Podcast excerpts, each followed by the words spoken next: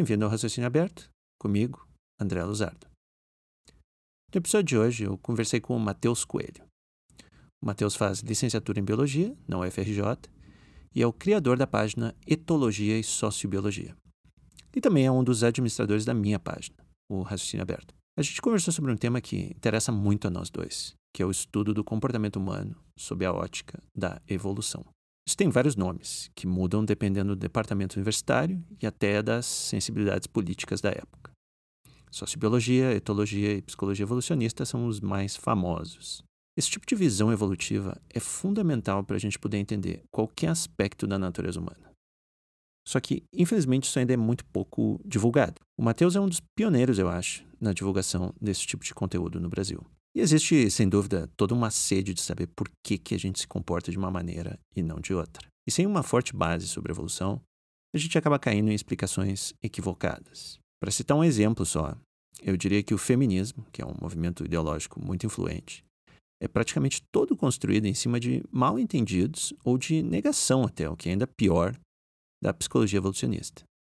E não é só o feminismo. A própria psicologia já teve e ainda tem uma tendência a não levar em conta o lado inato e adaptativo do comportamento. Muita coisa ainda é atribuída só ao, ao aprendizado, como se tudo fosse aprendido do zero e o ser humano nascesse com uma folha em branco, a tal da tábula rasa. Bom, esse é um tema muito vasto que não dá para exaurir em um episódio. A minha intenção era focar nos principais mal entendidos, mas depois que eu escutei a conversa, eu fiquei com a impressão que pode ter ficado meio acadêmico demais. Esse é sempre um risco, né? Com temas que a gente tem muita familiaridade. A gente tem de ir direto à ação, sem muitas preliminares, vamos dizer assim. Mas escutem e depois me digam o que acharam. Eu queria fazer uma clarificação e uma correção. A correção é que durante a conversa eu quis citar o famoso cientista político e coautor do The Bell Curve, o Charles Murray, mas acabei invocando Douglas Murray, que é um autor britânico. Então, sempre que vocês ouvirem Douglas Murray, substituam mentalmente por Charles Murray.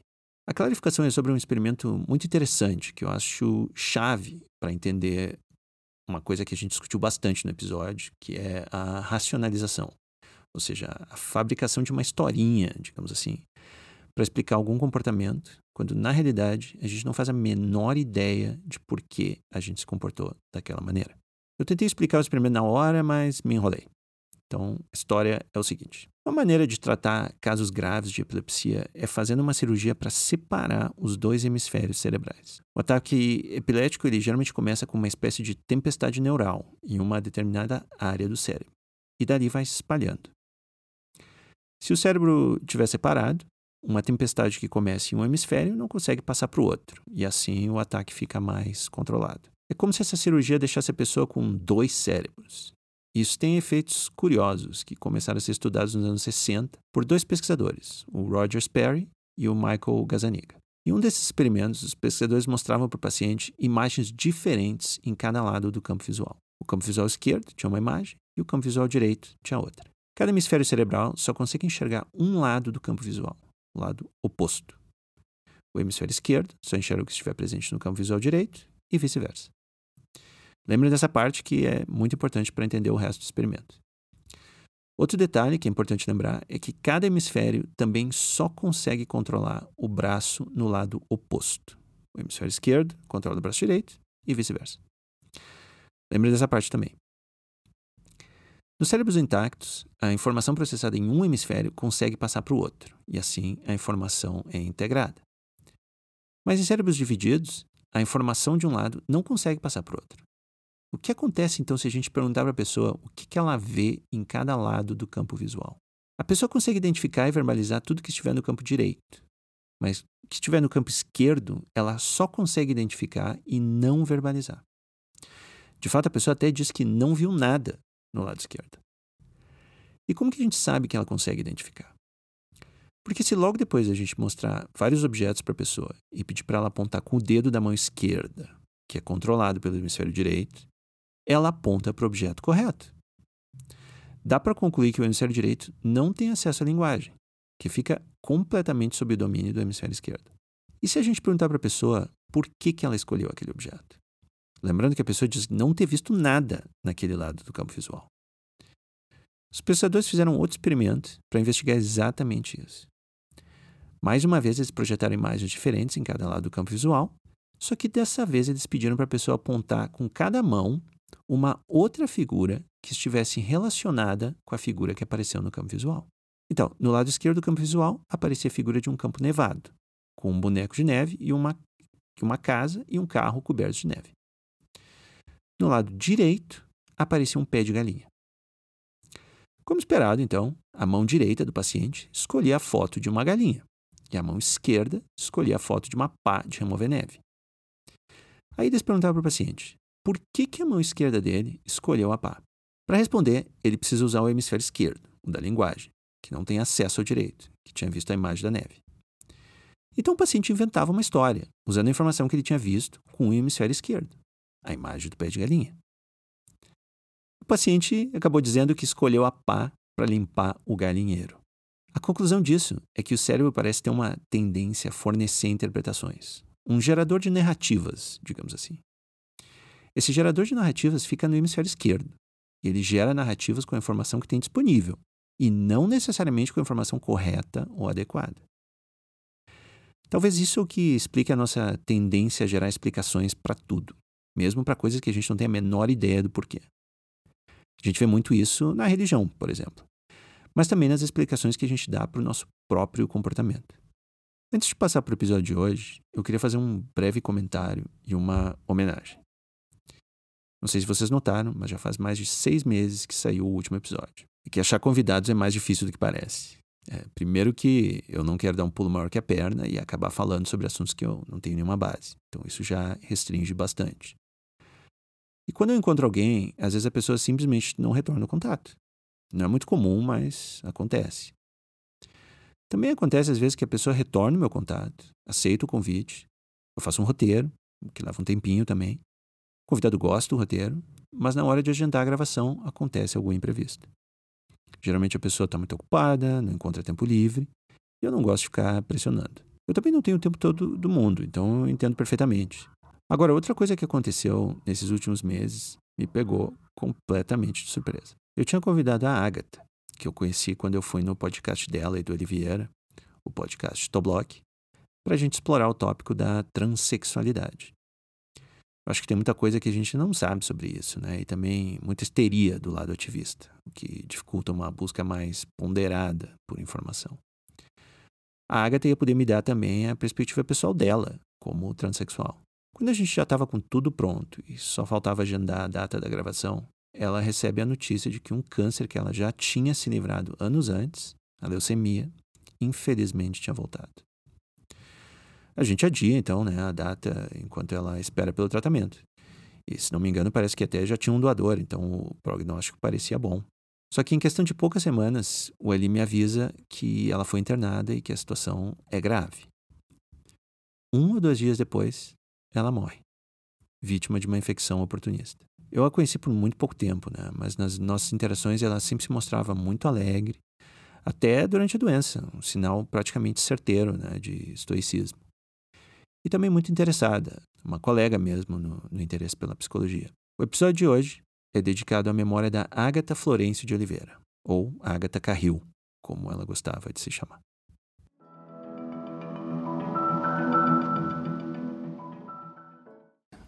Então, eu estou aqui com o Matheus Coelho. Matheus, muito obrigado por topar participar do podcast. Eu que agradeço o convite. Eu, eu vi que chamaram lá, na, sugeriram na tua página. Uh, chama o Matheus Coelho lá uma, um, um dia. Pensei, sei lá que ele vai chamar mesmo. Mas aí cá estamos agora. Pois é, cara, eu, tava, eu já estava, assim, fazia tempo que eu queria conversar contigo, uh, e principalmente nesse tópico que é bem legal. Eu não sei como é que a gente, vamos tentar se lembrar mais ou menos como é que a gente se conheceu na internet, o que que, eu acho que eu te, eu te chamei, né, faz uns três anos, dois anos, três anos, três. Foi, foi em 2019, eu tinha conhecido a Raciocínio Aberto, e aí eu compartilhei um, um pequeno podcast teu. Era, era, um projeto assim ainda de gravação, tinha uns 10 minutos sobre a, a, o viés político na, na divulgação Ah, o meu primeiro foi o primeiro episódio, Sim. ok, é verdade. Acho que a partir daí a coisa se desenvolveu toda. Pois é, e eu, eu vi o teu, eu, o teu projeto né, da, da etologia e sociobiologia. Uh, e eu achei bem interessante porque é uma coisa que é muito pouco divulgada, né? Eu, eu, eu venho da psicologia e, eu, aliás, qual é o teu background? Tu vem da biologia, certo? Sim, ciências biológicas puras mesmo. Um curso voltado à biologia. Biologia pura. Na UFRJ? Na, sim, na UFRJ. Aqui no, no, no Fundão, ele do Fundão no Rio mesmo. E, mas eu sou de licenciatura. Porém, como eu estou um tempo na universidade, fazendo vários projetos ao mesmo tempo, monitoria de ecologia, estágio supervisionado, estou pegando várias matérias de várias, já peguei inclusive, várias matérias de outra, outras, uh, bachar, de bacharéis especificamente. Então, e tem algumas matérias me prendendo, inclusive, eu já devia ter acabado essa graduação. Seria bioquímica metabólica, que eu acho que nenhum biólogo gosta disso, muito menos biólogos comportamentais. Mas agora eu estou fazendo estágio de IC também com sistemática, com gênero de besouros, fazendo uma revisão nesse gênero inteiro, e aí a previsão é de publicação, meu primeiro artigo oficial, que, que é tipo experimento, para sair ano que vem. Ó, legal, legal, legal. Uma publicação já ainda na graduação, que é uma coisa rara. E, e como é que tu, esse teu interesse pela etologia e sociobiologia, de onde é que vem isso? Como é que começou? Pra te falar a verdade, começou quando eu li Pinker, quando eu li Tabula Rasa. E ao mesmo tempo, eu estava fazendo elementos de ecologia na universidade, que é a primeira matéria de introdução à ecologia básica. E aí, conceitos como razão sexual, seleção sexual, tudo isso, competição macho-macho, tudo a gente vê nessa matéria introdutória. E foi no mesmo no mesmo tempo, assim, ao mesmo tempo que eu estava lendo o livro. E em um, um colega meu, um conhecido meu da internet também, deu um mini curso na época sobre. O, o título era, lá na FJ, inclusive, o título era Bases Genéticas e Evolutivas da Sexualidade. E aí ele falava de tábula rasa e tudo. E eu puxei o livro do, que eu estava lendo, puxei da mochila, ele falou ah, isso aí sim, é minha bibliografia aqui, que não sei o quê. E aí ele falou assim também: Tu é o Matheus Coelho do, do Facebook? Eu sou. Aí a gente se reconheceu ali na hora. Eu não, não tinha, tava reconhecendo ele. Mas aí, aí a coisa não parou mais, assim. Tabla Rasa foi, foi como é um, um, a proposta dele, é, é como se fosse pegar a biologia evolutiva para todas as ciências humanas então ele fala de tudo, assim, que a gente está falando hoje em sociopolítica também, tipo feminismo, criação de crianças, é, sistemas econômicos, essas coisas são comentadas no, no livro. E tu, e tu chegou a, Foi a partir daí que tu começou a tua página do É Tu Sócio? Sim. Tinha um nicho, quer dizer, existe um nicho de, de pessoas, existia, né, em 2018, que foi quando eu criei, que assim, que via uma informação ou outra sobre comportamento animal, mas nada muito unificado na internet. As coisas de páginas evolutivas, de lá, evolucionistas, como, as páginas se dizem, uh, ciência geral, assim, e eu, porra, vamos, já que eu estou estudando esse tipo de coisa paralelo à minha graduação também, e como eu penso em zoologia, ecologia, me especializar em alguma dessas, por que não criar uma página assim? Eu criei a etologia e sociobiologia não do nada, assim, veio com uma ideia também de outras, outras participações minhas em uh, divulgações da internet e problemas envolvendo a minha participação nessas, nessas divulgações. Sim. Não, nós dois, eu, depois que a gente começou a se falar, que tu me disse que tu também tinha participado do Universo Racionalista, né? Na página, tu era um dos admins, e eu também. Mas eu não lembro, tinha um grupo, isso, isso que, tu lembra dos anos que tu ficou lá? Foi entre 2014, acho que 14, e 2016. Aí 2016 rolou uma, uma, uma discordância entre eu e os membros, e como eles têm um background mais focado em, em, em Richard Levantin, Stephen Jay Gould, que são classicamente os opositores da biologia comportamental, pelo menos da abordagem adaptacionista da biologia comportamental, uh, eles não viam com bons olhos assim a, a contribuição que eu tentava fazer para o portal deles. Então, a minha saída dali foi, pô, já que não tem espaço para mim aqui, eu vou criar minha própria divulgação focada especificamente nisso, além daquele nicho que estava vago, que as pessoas queriam saber mais sobre isso, E não à toa, hoje em dia, as postagens têm uma visualização, um alcance bem, bem grande, razoavelmente Sim, grande. sim. Mas então, tanto a página começou em 2016. Não, a ideia engatinhou em 2016, mas okay. a página começou em 2018, oficialmente no Facebook. Ah, ok, ok, entendi, entendi. É, porque eu tava tentando lembrar se. Eu acho até que eu lembro que a gente deve ter tipo. Porque, assim, era, uma, era um grupo, né, de, de admins, era um grupo gigantesco. Tinha o quê? Umas 200 grupo, pessoas? É, 250 por aí, quase 300. 250 pessoas naquele. E aí era uma confusão. Uh, o, o, o, dono era o, o, Como é que é o nome dele? Douglas, né? Mas ele. Eu não sei como é que continua, porque eu também saí por essa época. Acho que era 2016 também. Uh, mas ele era o, o que tinha, né, a voz, uh, era o criador e tudo mais, ele que decidia essas coisas. Mas ele botou muita gente ali dentro, né? Então eu, eu não lembro particularmente, assim, se eu interagi contigo, mas eu lembro também de, de ter tido algumas discordâncias com o pessoal. Só que naquela época, para te ser bem sincero, eu ainda era mais, assim, um, do ateísmo, ceticismo clássico, aquela coisa toda. E às vezes eu falava alguma coisa assim de, de psicologia evolucionista, mas eu não lembro se isso chegou a ser o motivo. Eu vou te contar o motivo que eu saí, e aí depois tu me conta melhor o que o, o teu, a tua experiência. Mas para mim até que tudo bem, o, o, Douglas era um cara legal, as minhas interações com ele, assim, nunca foram um problema. É só que eu notava que era muita gente no grupo, né? Então era difícil da gente é, ter uma discussão, alguma coisa assim. E às vezes quando eu postava, eu tive alguns posts meus que foram deletados, né? Porque alguém não gostava do grupo, então é óbvio, entre 200 pessoas, obviamente alguém não vai gostar. Eu lembro em particular de um que foi, que foi eu, eu tava tirando sarro do, do, do espírita, uh, o famoso espírita brasileiro. Putz, agora eu esqueci como é que é o nome dele, cara. O mais famoso? O, é, o... o... Chico Xavier, não é? Chico Xavier, muito obrigado. Eu tava com Allan Kardec na, na cabeça, não, o discípulo é o, do Allan Kardec. O avô intelectual dele. É, exatamente. Então, Chico Xavier, eu estava tirando um sarro do Chico Xavier e alguém se ofendeu, assim, achou aquilo meio. Da né, equipe, alguém da equipe. Alguém da equipe. Achou demais. Porque tava tendo uns comentários assim, tipo, ah, vocês estão, né, nos. Estão uh, muito pesado e tal, sei lá o que, alguma coisa assim. Um, e o, o Douglas deletou, não sei se foi o Douglas ou uma outra pessoa deletou. E assim, sem muito diálogo, sem muita. Mas, ok. E aí, tá, mas é, até aí tudo bem. Tipo, o que foi para mim a gota d'água é que ele começou a usar aquilo para levantar dinheiro. O que, de novo, tudo bem, por mim não tem problema nenhum fazer dinheiro com a, com a página. Só que era assim, tipo, tinha 200 pessoas ali contribuindo, né? E ele era o único que recebia o dinheiro. E não estava claro que era esse, era o que, que a, se a grana fosse assim, voltada né, para o próprio business, para o próprio para pagar os, os, o custo de hospedagem, esse tipo de coisa, tudo bem. Só que não, a grana estava indo para o bolso dele, né? Aí, aí eu acho meio bom. Pelo menos explica. Então, se a gente vai trabalhar para ti e esse é o, o negócio de como voluntário, tudo bem, mas explica, né? E ele não gostou. Eu, foi uma, um diálogo que eu tive com ele e ele achou isso meio, não, mas isso é meu, né, minha prerrogativa, eu faço o que eu quiser e tal. Eu acho, bom, então eu tô fora.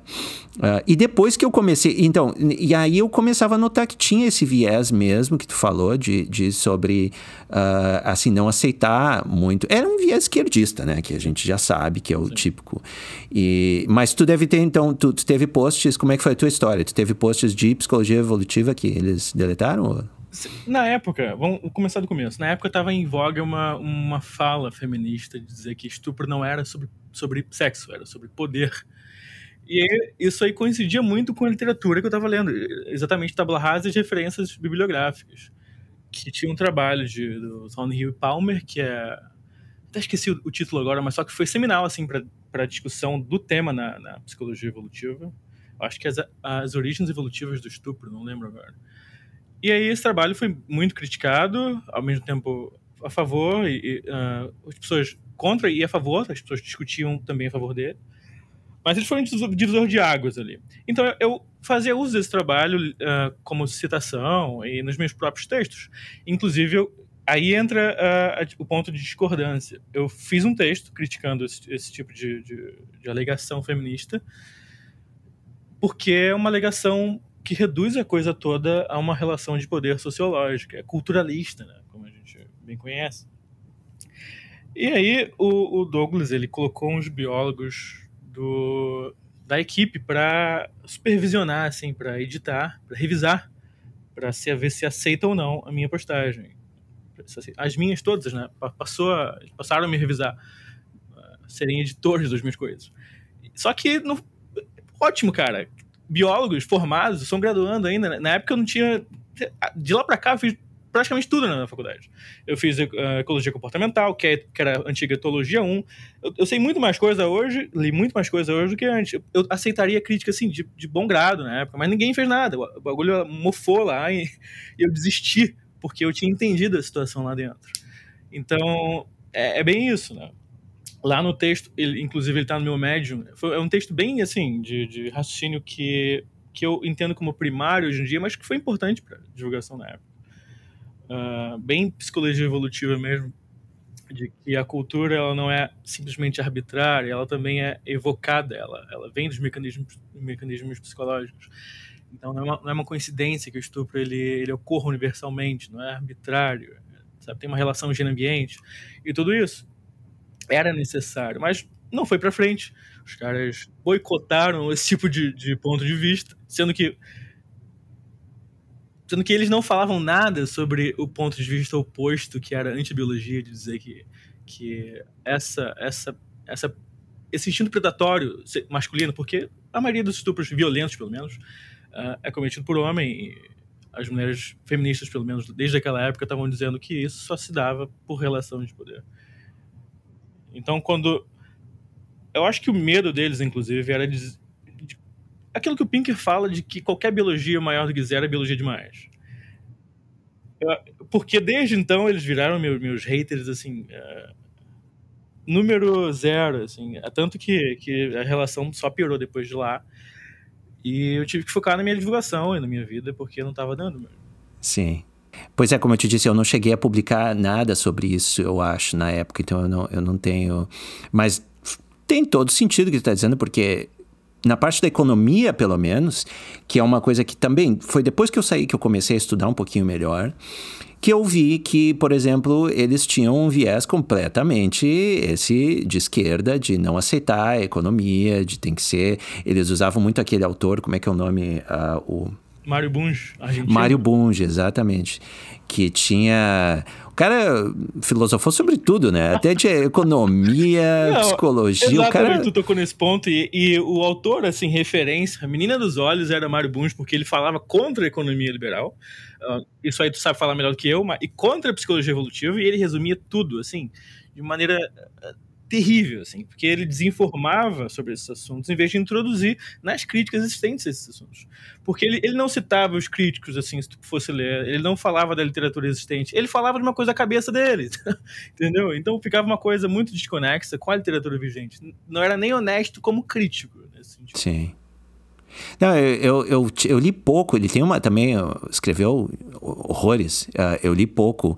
E assim, o que eu li, eu gostei da parte mais clássica mesmo, assim, de, sabe, ceticismo e, e até por racionalismo e tal, até por isso que eu acho que o pessoal do, do universo racionalista gostava dele.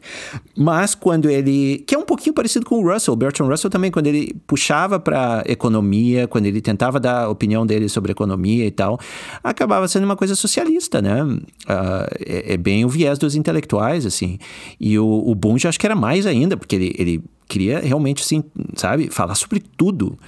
Mas ele é um latino-americano, né? Ele é, ele, a gente da América Latina é, é, é pior nesse sentido. Tem uma opinião sobre tudo. É, então, enfim, mas, uh, mas aí a gente saiu dali. Eu saí e eu, eu formei um, não era raciocínio aberto ainda, acho que o, o nome. Eu, eu, eu, entrei, na verdade, no uh, Universo Racionalista, porque o Douglas leu um post meu que eu tinha publicado no meu primeiro blog sobre psicanálise. E também, que é uma outra coisa que o Mário Bunge criticava bastante, era psicanálise, né? Que na Argentina também é só, só dá psicanalista. Uh, e a crítica dele tem sentido sobre a psicanálise, ele, ele tá certo. Um, então o Douglas tinha lido, eu não, não citava o Mário Bunge, mas fazia uma outra crítica parecida com a do Mário Bunge. O Douglas tinha lido, gostou e me colocou no grupo. Um, e depois que eu saí, eu, eu comecei um. Acho que era Blog Cético o nome. Uh, também com mais gente. E agora, uh, agora faz uns, já uns 3, 4 anos que mudou para raciocínio aberto. Uh, mas e, então, aproveitando que a gente já entrou nessa, nessas questões né, da psicologia evolutiva, de que o pessoal.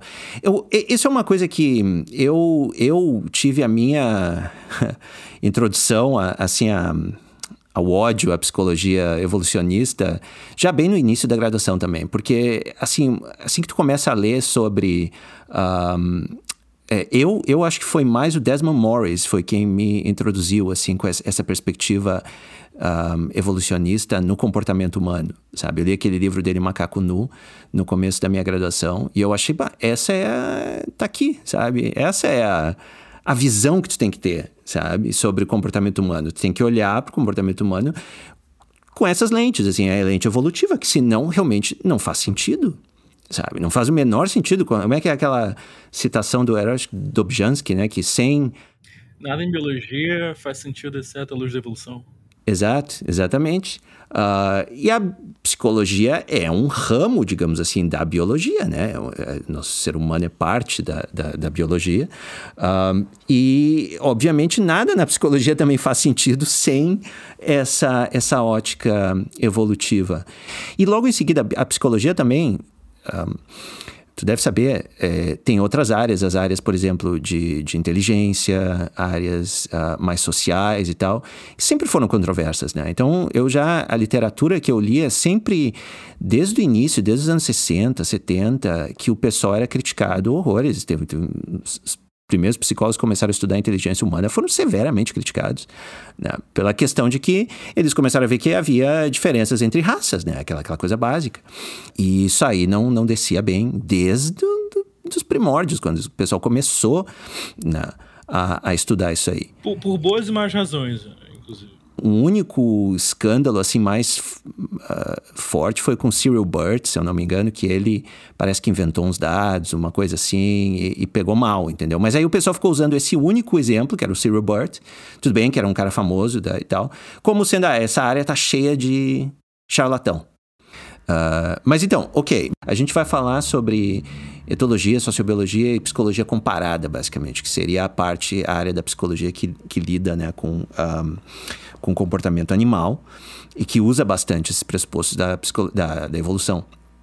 Tu sabe uh, mais sobre a história, como começou, uh, quem foram os. Só um pouquinho, assim, que tu puder falar pra gente sobre os, os fundadores da etologia, da sociobiologia? Da, da etologia foram esses que a gente já falou, né? Do, o Lawrence, que era um austríaco, o Tim Bergen e o von Fritsch. E os três eles ganharam o Nobel por descobertas em, em experimentos em comportamento animal, que na época, acho que na época se chamava psicologia comparada, inclusive. Era, era algo em torno de, sabe, ciência psicológica animal, assim, porque a psicologia na época ainda era muito humana. Ainda hoje, né? É uma tradição. Mas eles ganharam um prêmio Nobel por isso, que seria o Von Fritsch, ele ganhou sobre a, a dança das abelhas, que elas sinalizam onde está uh, as plantas, né, para forrageio. Uh, o Timbergen ele ganhou com os experimentos que fez com peixes, se não me engano. E o, o, o Lawrence, os três, o Lawrence ganhou pelo imprinting. Não, não sei se tu, tu, tá ligado. É, é bem da tua área, deve saber mais que eu, inclusive. Não sei se é da psicologia. Mas o. Psicologia, o imprinting é muito mais visto na psicologia do que na biologia, inclusive. É, depende da psicologia, né? Porque eu diria que a maioria dos psicólogos nunca ouviram falar desse imprinting, mas tudo bem. Mas assim, é, se tu passar por um curso de biologia hoje, tu não vai ver muita coisa sobre isso, muito menos sobre, sobre o, o imprint. Mas agora, eu acho que em psicologia, as pessoas que eu conheci em psicologia, elas pareciam dominar bastante o tema. Mas pode ser viés de seleção meu, porque eu, eu, a gente tende a se relacionar com quem é. tem os mesmos gostos que a gente. Mas enfim, esses três, eles, eles são expoentes, assim, né? Da etologia clássica, era uma tradição de que o comportamento também evolui como a morfologia. Assim, hoje em dia a gente toma isso como fato dado, mas assim, para a época não, não era. E a diferença dela, da etologia para a sociobiologia, é a sociobiologia veio depois, né? Uma formulação do, do Edward Wilson uh, que pegou a etologia, colocou ela no âmbito social, assim, para interações sociais e, na, e das próprias, próprias, organizações sociais.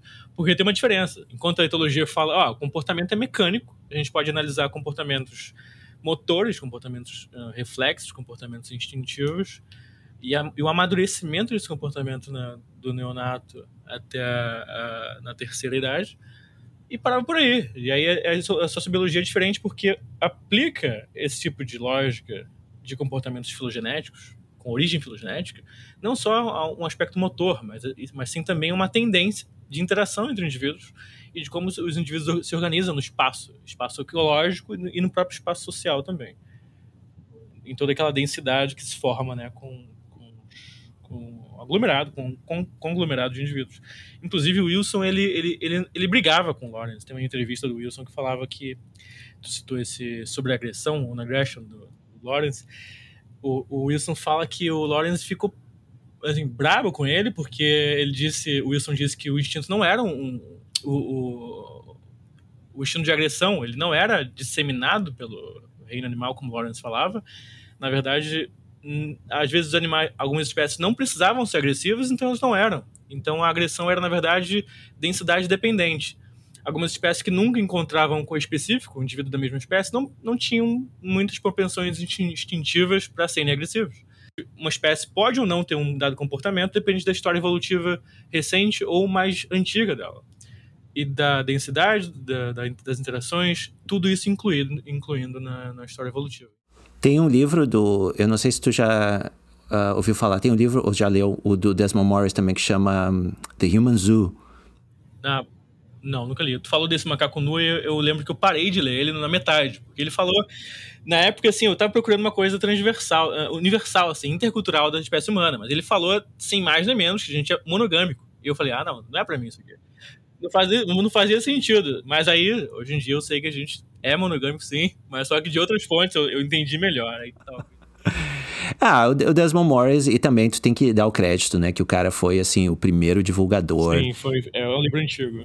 É, ele escreveu esse livro, tipo, em seis dias, sete dias, uma coisa assim, uh, porque ele queria colocar a palavra lá fora, assim, que ninguém estava falando sobre isso, ele disse, não, então eu vou falar.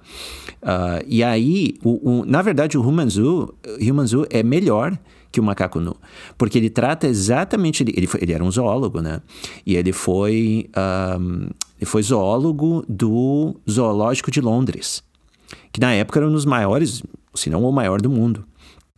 E ele, nessa experiência, ele, ele então escreve todo o livro para dizer que muito desses comportamentos, também a agressão é um deles, uh, que nós, mas outras patologias humanas, digamos assim, uh, são causadas, na verdade, por um ambiente que não é o natural um ambiente ou que é de saturação, de alta densidade populacional, de coisas assim, porque ele observava as mesmas coisas nos animais. Tu pegava os macacos, né, colocava numa jaula, uh, colocava dois ou três, tudo bem.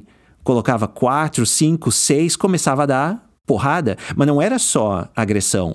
Ele via que tinha outros comportamentos, comportamentos deslocados, sei lá, o, o, o bicho começava a dar volta sem parar, sabe, no mesmo lugar, começava a se morder, né, a se automutilar, coisas assim, que é, tu vê que o ser humano, é, várias patologias muito parecidas, né? Ah, então ele faz essa, essa justamente essa, essa conexão assim com muitas das patologias humanas podem ser, na verdade, resultado desse ambiente não natural que a gente. Um zoológico humano, diga assim, mas um zoológico mal administrado, sabe?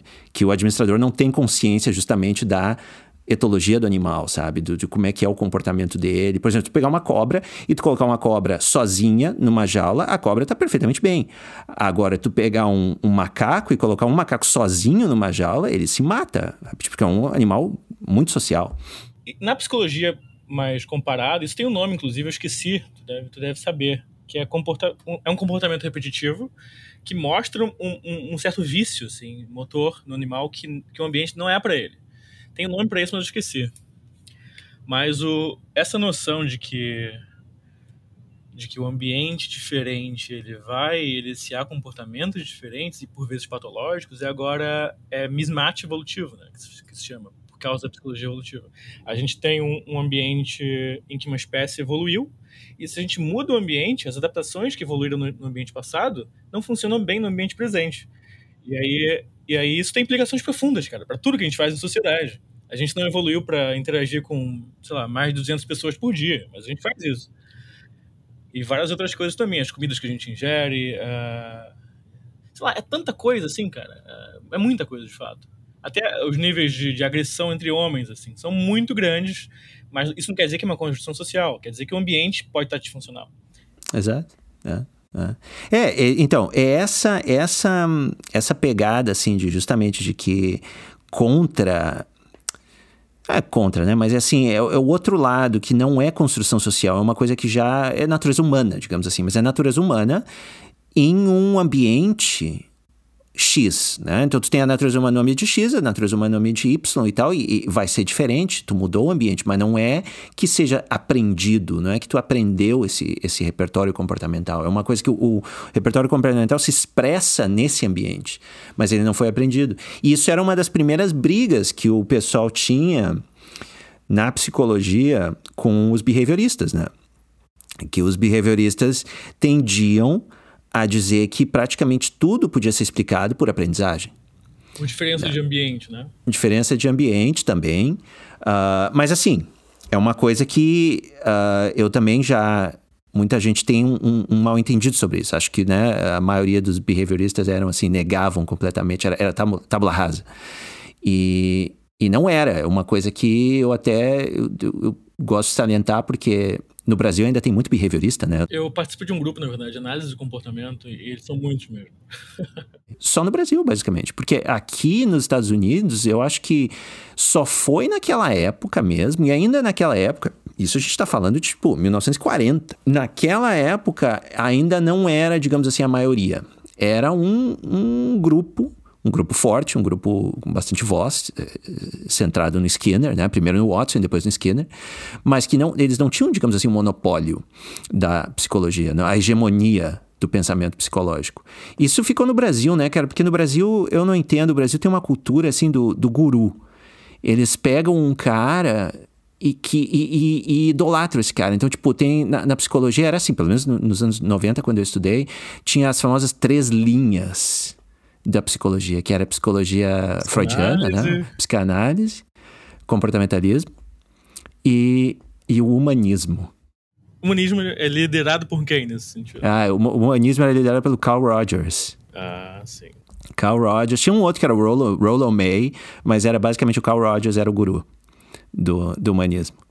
E a, o, o, guru da psicanálise, obviamente, era o Freud, o guru da, do behaviorismo era o Skinner. Hoje em dia é diferente, né? Hoje em dia aumentou o número de guru. hoje, em dia, hoje em dia é psicologia marxista, desenvolvimental, que é Piaget e muita outra coisa. Ah, é, tinha, exatamente, tinha o Piaget também. Não, tinha o Piaget, só que não, ele não era, não era um dos tripés, entendeu? O Piaget entrava, assim, meio que de gaiato na coisa, mas uh, era também, era um guru. E aí, se falasse em psicologia do desenvolvimento, era só Piaget, sabe? Uh, então, então, mas para resumir, Uh, o Skinner aqui não era assim um expoente tão. Ele era grande, obviamente, foi um dos caras que mais publicou, né? E, e muito da pesquisa dele ainda é usada, porque o cara foi o que inventou muitas das técnicas de medir o comportamento. Agora, a explicação que ele dava para o comportamento é mais questionável. A, a, filosofia skinneriana, digamos assim, é bem mais questionável. Mas ainda assim, ele sabia, ele tinha plena uh, consciência de que tinha muitos comportamentos que eram uh, inatos. Ele não negava esse tipo. Só que, claro, né, cara, como a filosofia, a filosofia toda do cara era baseada no, no, no aprendizado, toda a descoberta que ele fez era aprendizado, o cara tem de fazer o cherry picking de novo, sabe? É igual, é igual a tradição etológica, né? Ao contrário, a, filosofia da, da etologia é a filogenia, é o inato, é a resposta é incondicionada. Então, de fato, ele vai fazer esse, essa, essa colheita de cerejas de maneira a favorecer a filogenia. É por isso que, que surgiu aí o, as quatro questões de Timberg, né? Para agradar todo mundo. A gente tem hoje na biologia comportamental e todas as ciências evolutivas da tradição sociobiológica quatro questões, que seria, seria duas questões assim imediatas que a gente pode olhou, mensurou, que seria a ontogenia, e a, o mecanismo, a ontogenia, é aquele desenvolvimento individual, a gente aprende, desaprende, uh, cresce, engorda, isso tudo é ontogenia, desenvolvimento. E o mecanismo, como o comportamento se dá, que é fisiologia, anatomia, como a gente se move, qual estímulo a gente obedece quando a gente está se comportando.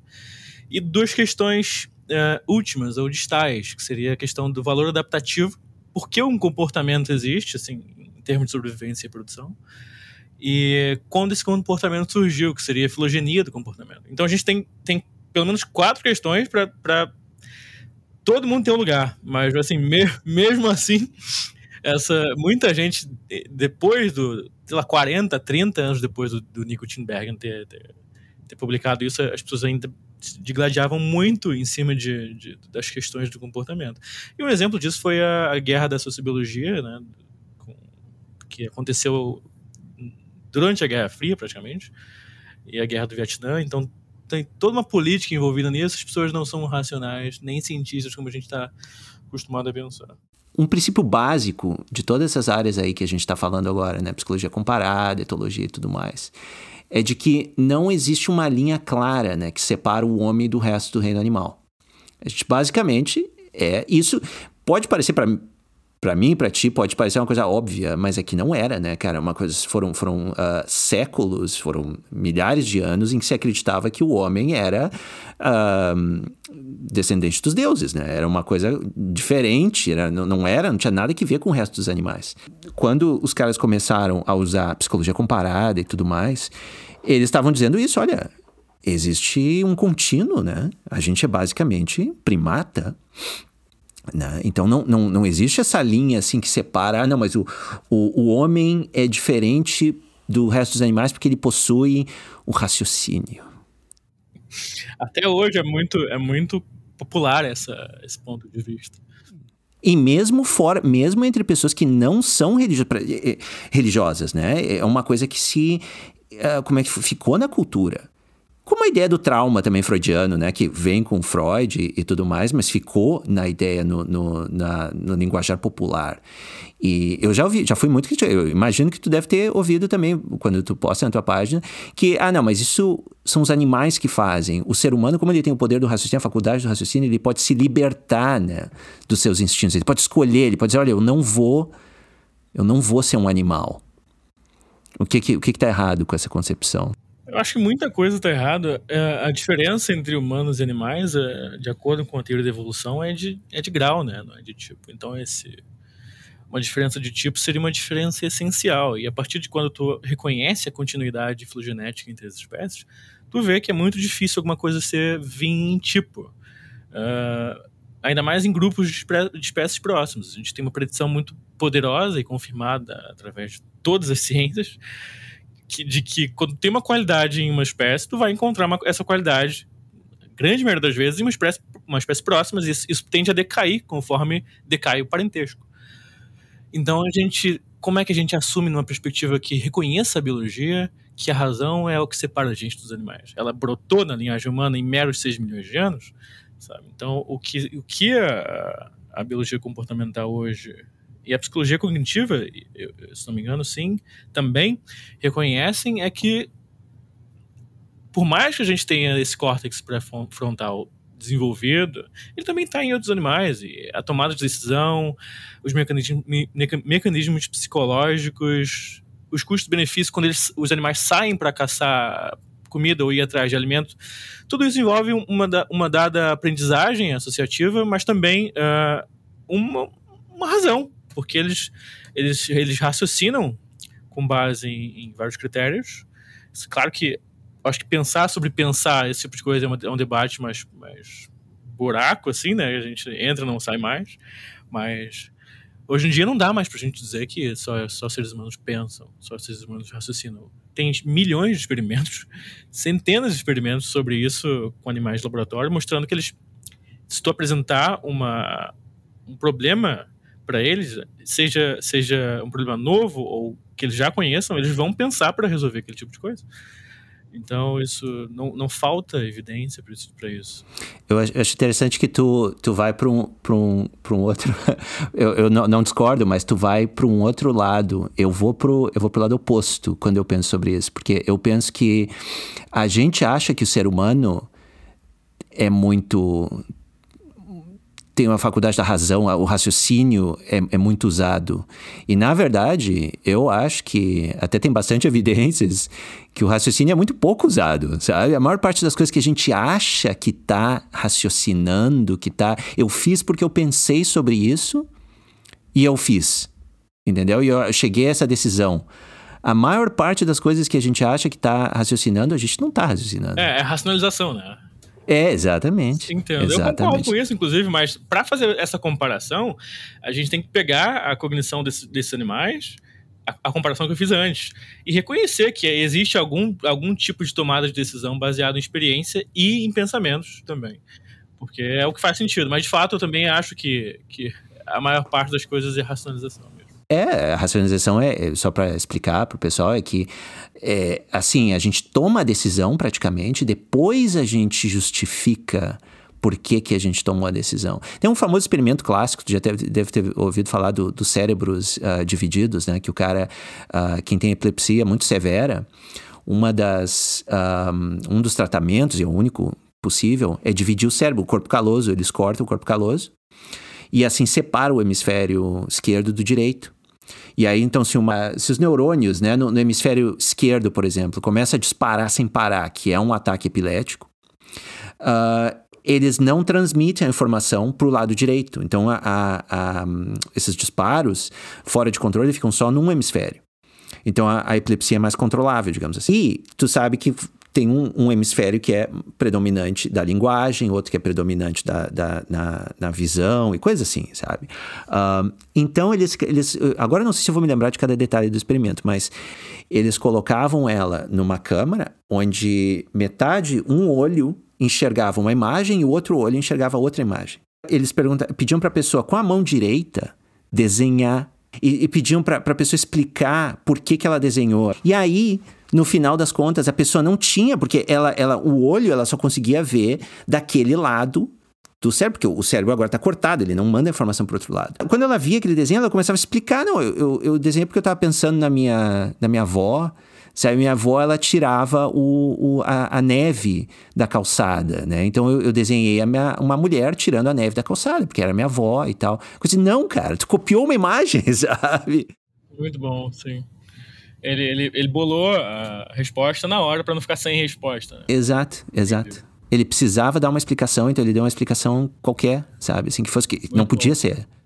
Mas deve haver uma racionalização contra esse estudo aí também, de alguém que não concorda com ele. Concorda comigo? Ah, bom.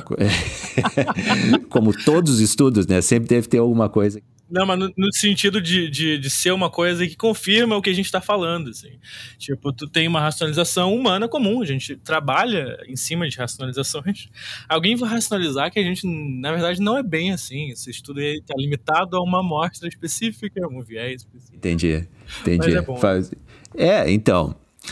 Uma das coisas que, que eu já ouvi falar também muito é do seguinte: ah, mas eu, por exemplo, eu não me comporto dessa maneira, sabe? Eu, eu, eu por exemplo, sei lá, eu, o homem, ele é muito mais promíscuo, digamos assim. Uh, e a mulher um, é mais tímida, porque ela precisa, tem toda a questão de que ela é que produz o óvulo, ela que vai um, a gestação, né? ela vai levar a gestação a cabo e tudo mais, um, um gasto energético gigantesco, uh, e ela precisa ser a, sele a seletiva, para não desperdiçar aquela, aquele monte de nove meses né, de gravidez. Mais ou menos, digamos, resumindo bem assim, né? Um, bem resumido. Um, mas aí tem um monte de gente que tá, mas eu não, não me comporto desse jeito, entendeu?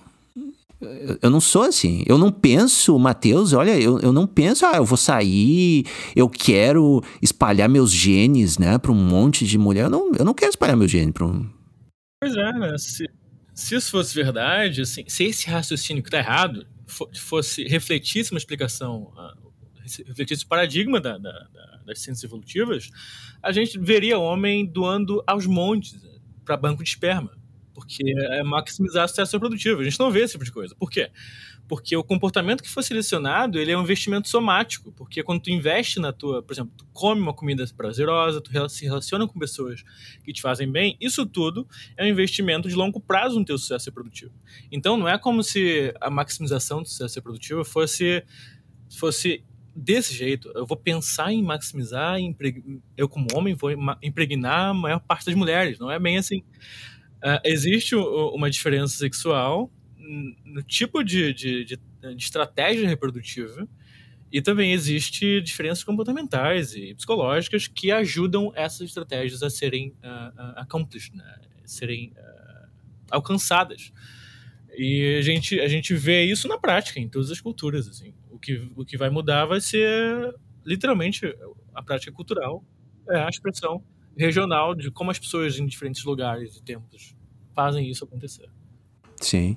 É, eu, eu acho que a, a, as pessoas ficam muito fixadas. É que, assim, se a pessoa vai ler uma, um texto de psicologia evolucionista, de biologia de evolução e tal, ela vai ficar com essa ideia de que essa, esse, é, é, a evolução te colocou aquele pensamento específico, né? Aquela, assim, não, ó, tu vai pensar agora, tu precisa deixar teus genes e tal. Tipo, é, ninguém nem sabia que existia genes até, sei lá, 200 anos atrás, 100 anos atrás.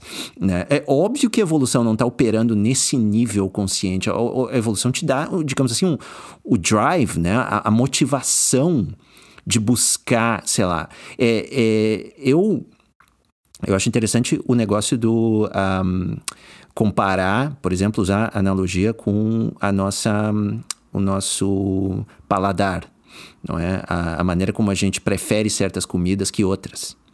É óbvio que ninguém está dizendo hoje eu vou comer só gordura, só açúcar, porque, sabe, é só gordura e açúcar que eu, que eu, que eu quero.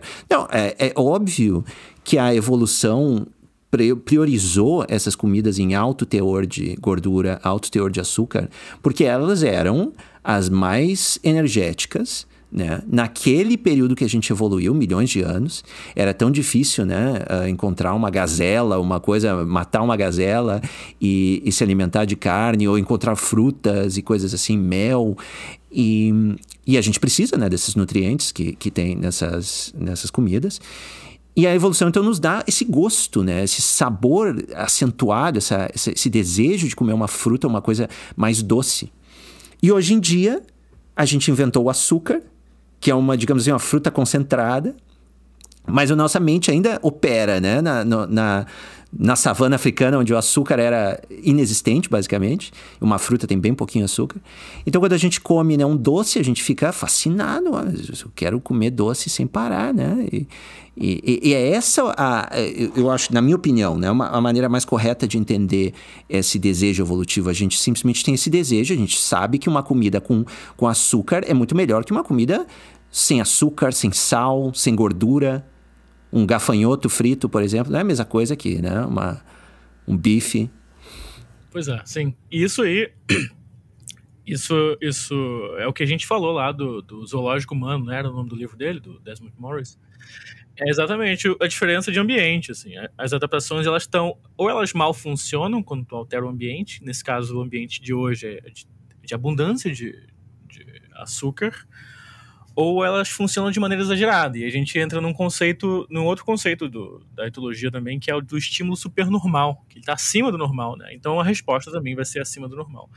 É exatamente isso que, que a psicologia evolutiva, que a, a, a gente acabou nem, nem definindo direito, ela trabalha, ela trabalha com esses, esses descompassos ou mismatches evolutivos e trabalha com mecanismos psicológicos universais, assim. Ela não tá nem aí para variação regional. Ela quer, quer falar de natureza humana.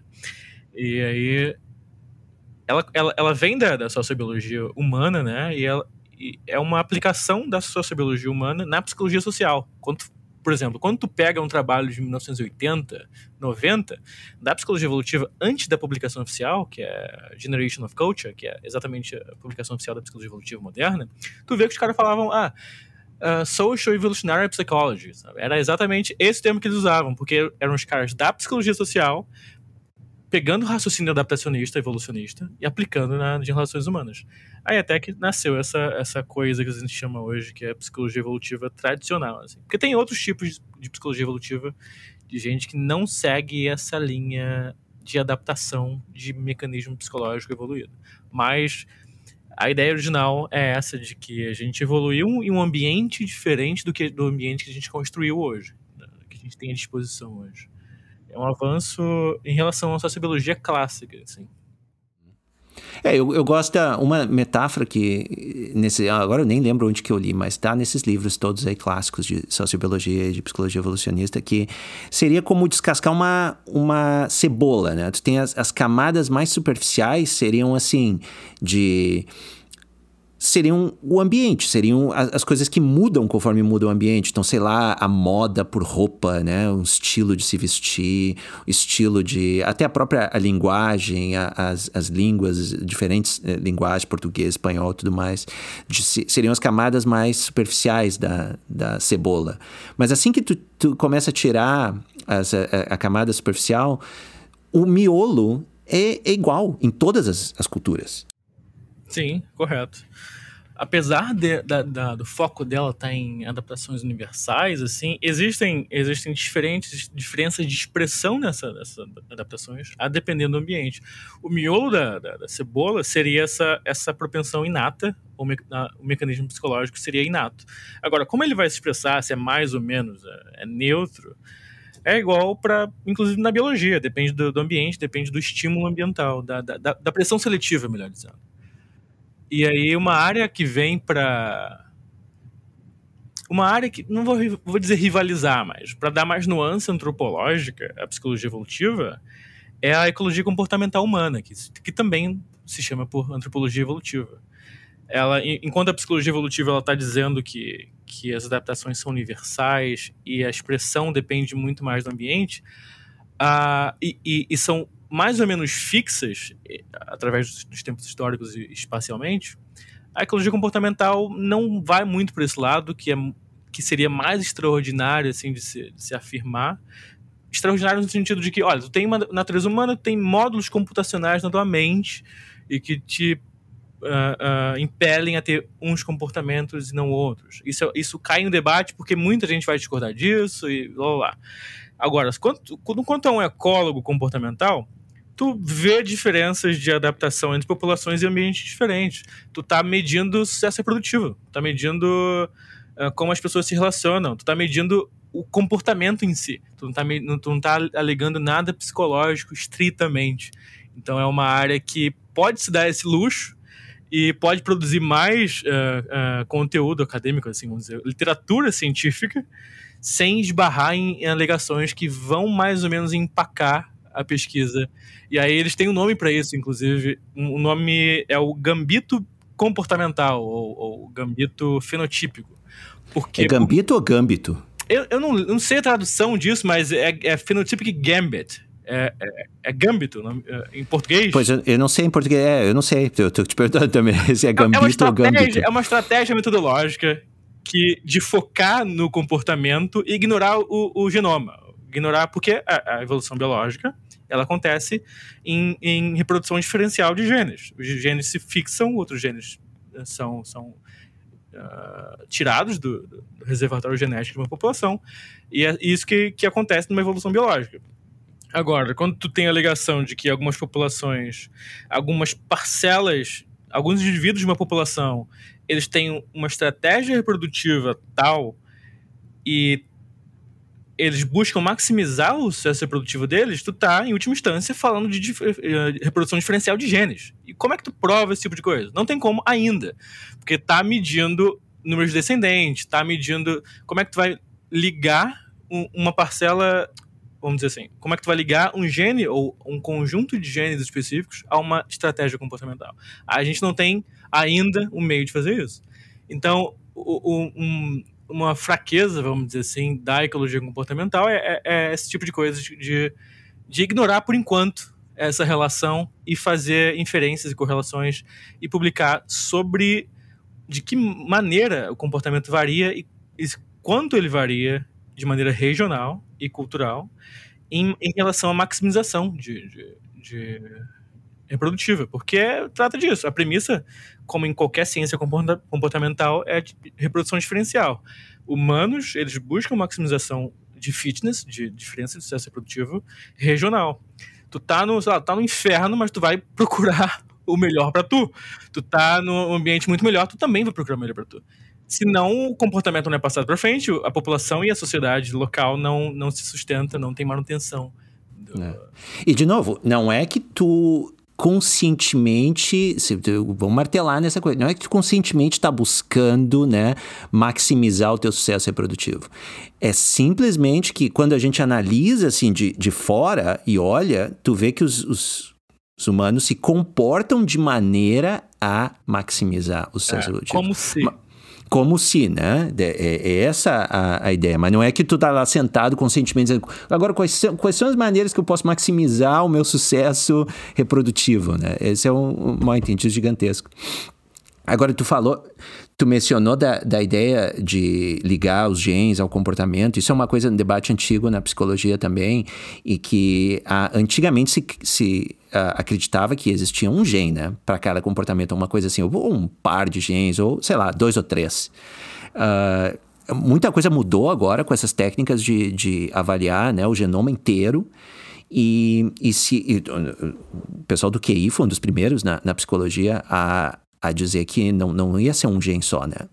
Uh, é, é um centenas, talvez, que não são talvez nem genes, mas são, sei lá, pedaços do código genético que tem relação causal com tal comportamento. E parece, uh, pelo que eu tenho entendido, que a maior parte do comportamento, não só humano, mas animal, genética comportamental, é o que eu quero dizer, é basicamente milhares de genes. Nunca vai. Ninguém vai encontrar o gene. Né? São, são vários pequenininhos que têm uma influência minúscula, mas no agregado eles te impelem para determinado comportamento, mais para um determinado comportamento que outro. Existem assim o, o que chamam de supergenes, né? Que seriam genes que seriam análogos a essa importância que davam antigamente a um ou outro gene. Genes que, que ligam e desligam outros genes, genes decisivo na, decisivos na, nessa cascata de expressão, e, e, e todo esse, esse, esse linguajar. Mas tá, parece que está muito restrito a espécies sociais, assim, espécies eusociais, no caso, insetos eusociais, que são indivíduos, são espécies em que os indivíduos são e sociedades são muito regidos por feromônios e, e, e, de fato genética. Eles não tem, não tem uma passagem cultural de informação, social de informação entre gerações, assim como a gente, primata, antropóide também tem. Então é mais fácil existir intuitivamente na natureza. Se eu fosse a natureza, seria mais fácil colocar numa sociedade de insetos, supergenes, porque a comunicação é majoritariamente química. Então faz algum sentido.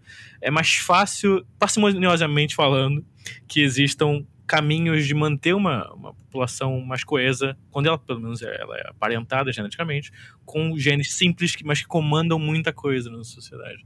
Agora, em sociedades de primatas, com um coeficiente de parentesco totalmente diferente, totalmente não, vai, mas de bem diferente, porque os primatas não são tão aparentados como as formigas, e nem tem rainha, agora não faz tanto sentido assim ter um, um super gene uh, e aí é mais provável que sejam vários genes de pequeno efeito mesmo.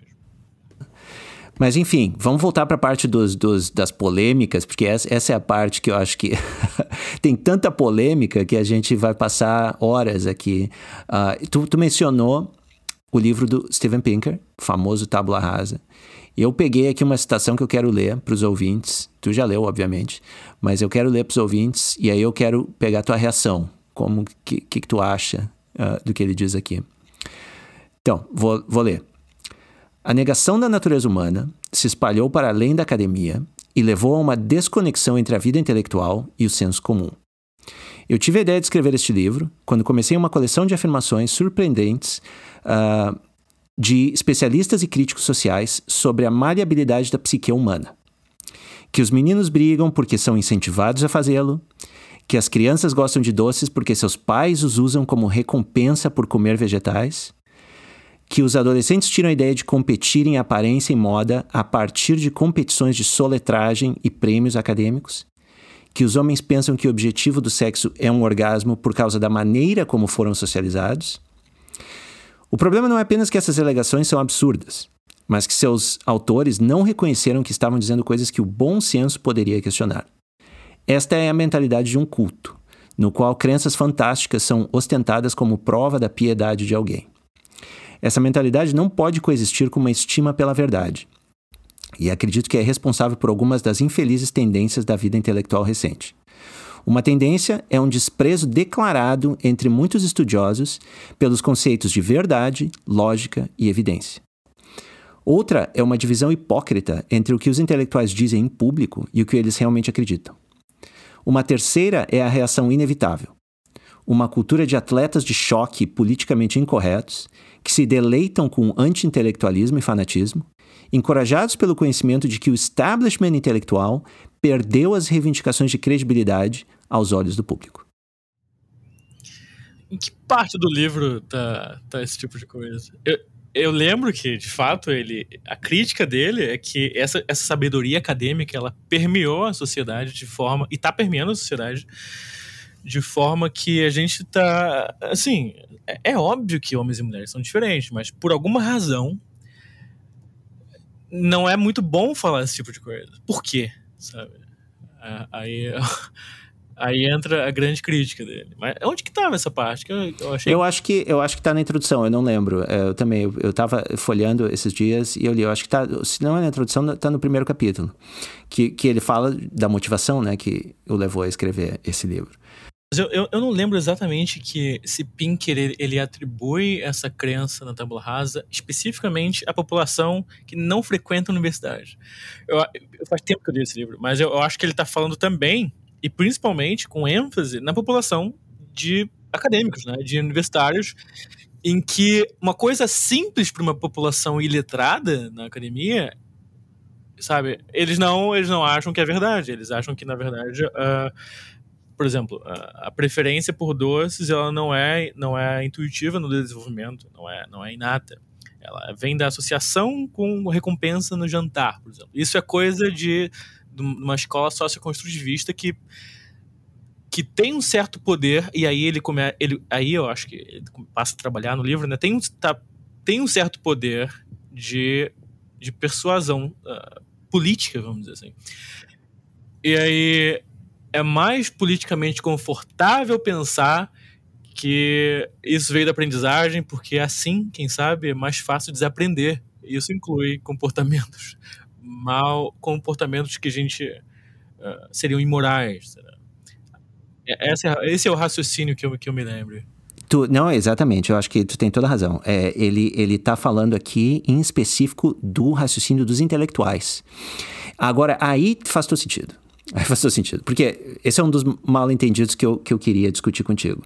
Uh, que que é o seguinte, que é admitir a existência da na natureza humana tem implicações políticas indesejáveis. Tem muita gente que acredita nisso. Né? Então, esse é, esse, é o, esse é o problema. Como a academia já é, e sempre foi, pelo menos né, desde o uh, do advento do marxismo, um, foi mais marxista, foi mais socialista, continua sendo, tem esse viés. Um, eles, obviamente, pensam que, olha, se eu for admitir, então, a existência desses traços, uma da natureza humana, né, como inata, então vai ter certas implicações políticas que vão contra a minha crença no marxismo, num, num socialismo, sabe? Esse tipo de coisa.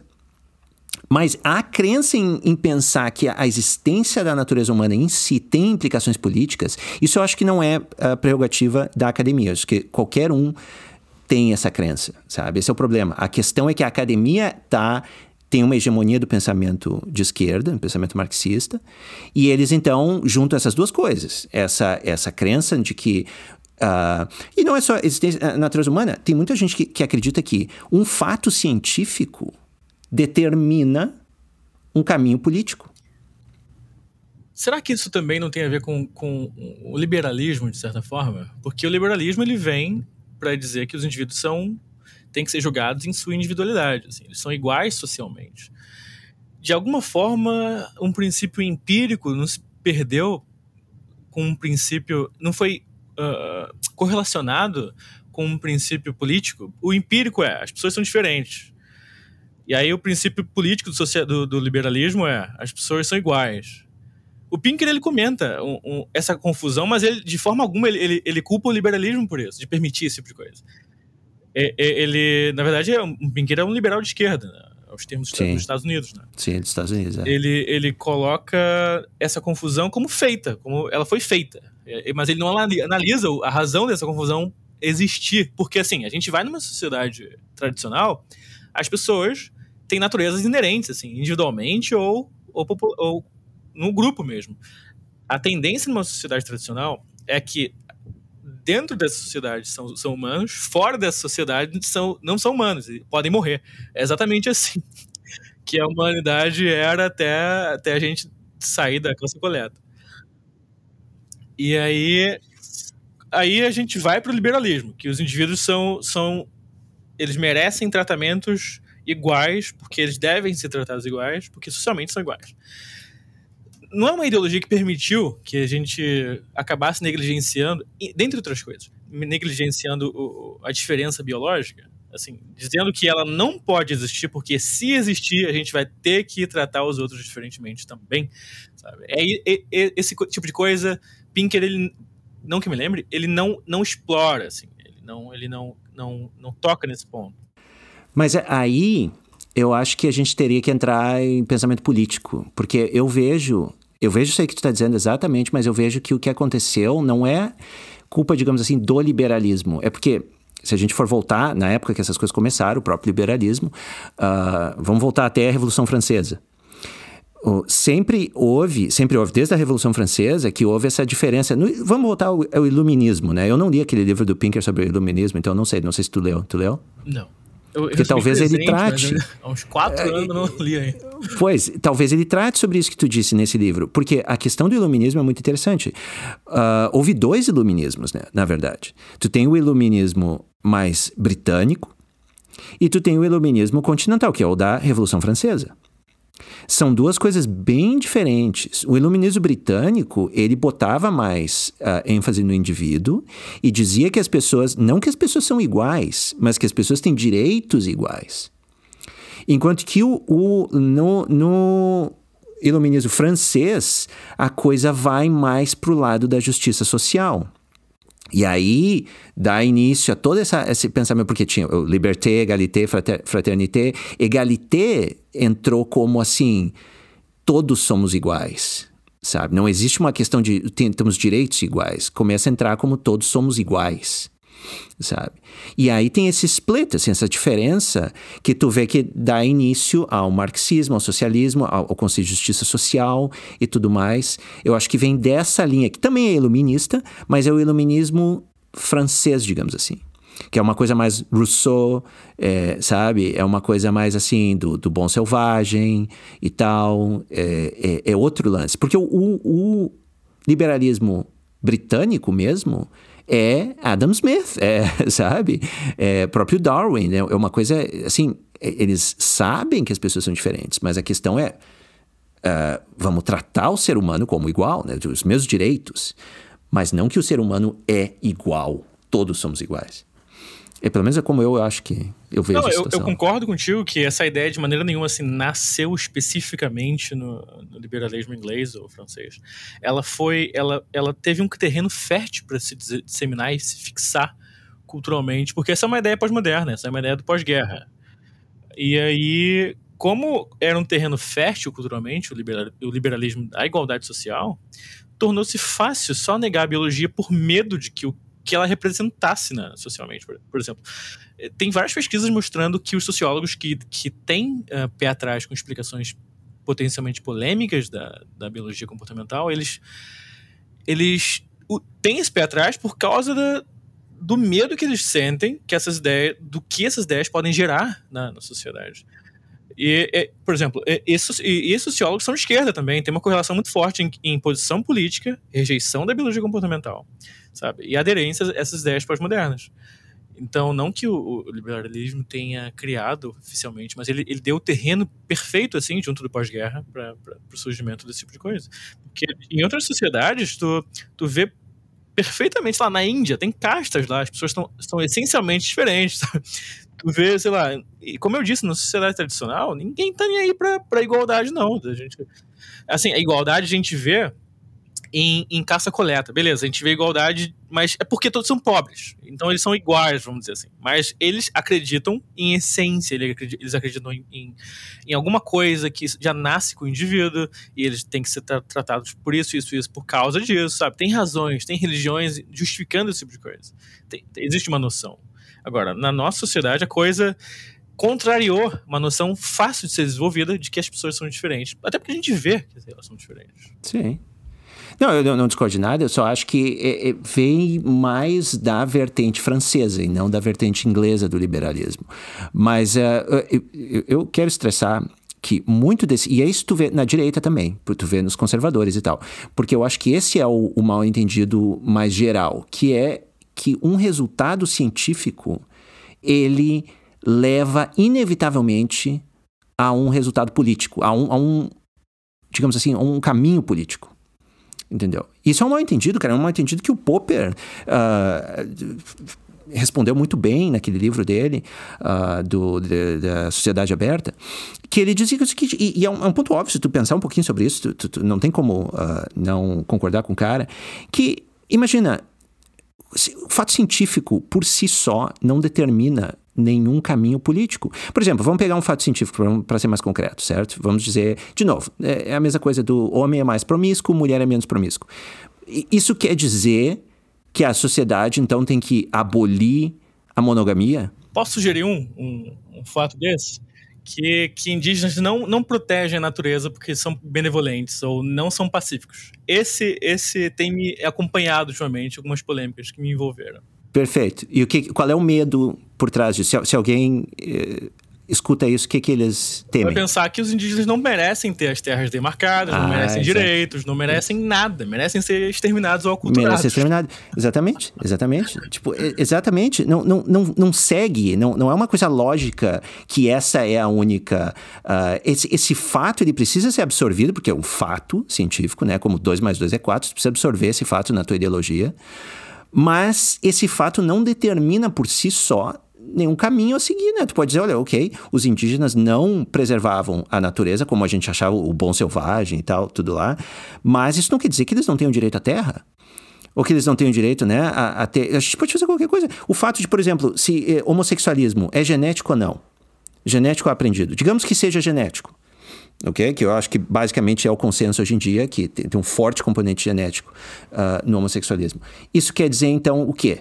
Os conservadores, por exemplo, por isso que, tu vê, conservador não gosta muito dessa explicação, porque acha que isso quer dizer que eu preciso, então, aceitar como natural o homossexual, e que aí o homossexual, digamos assim, uh, eu preciso amar o homossexual, ou eu preciso dar mais direitos ao homossexual, eu preciso, sabe, tipo, qualquer coisa desse sentido.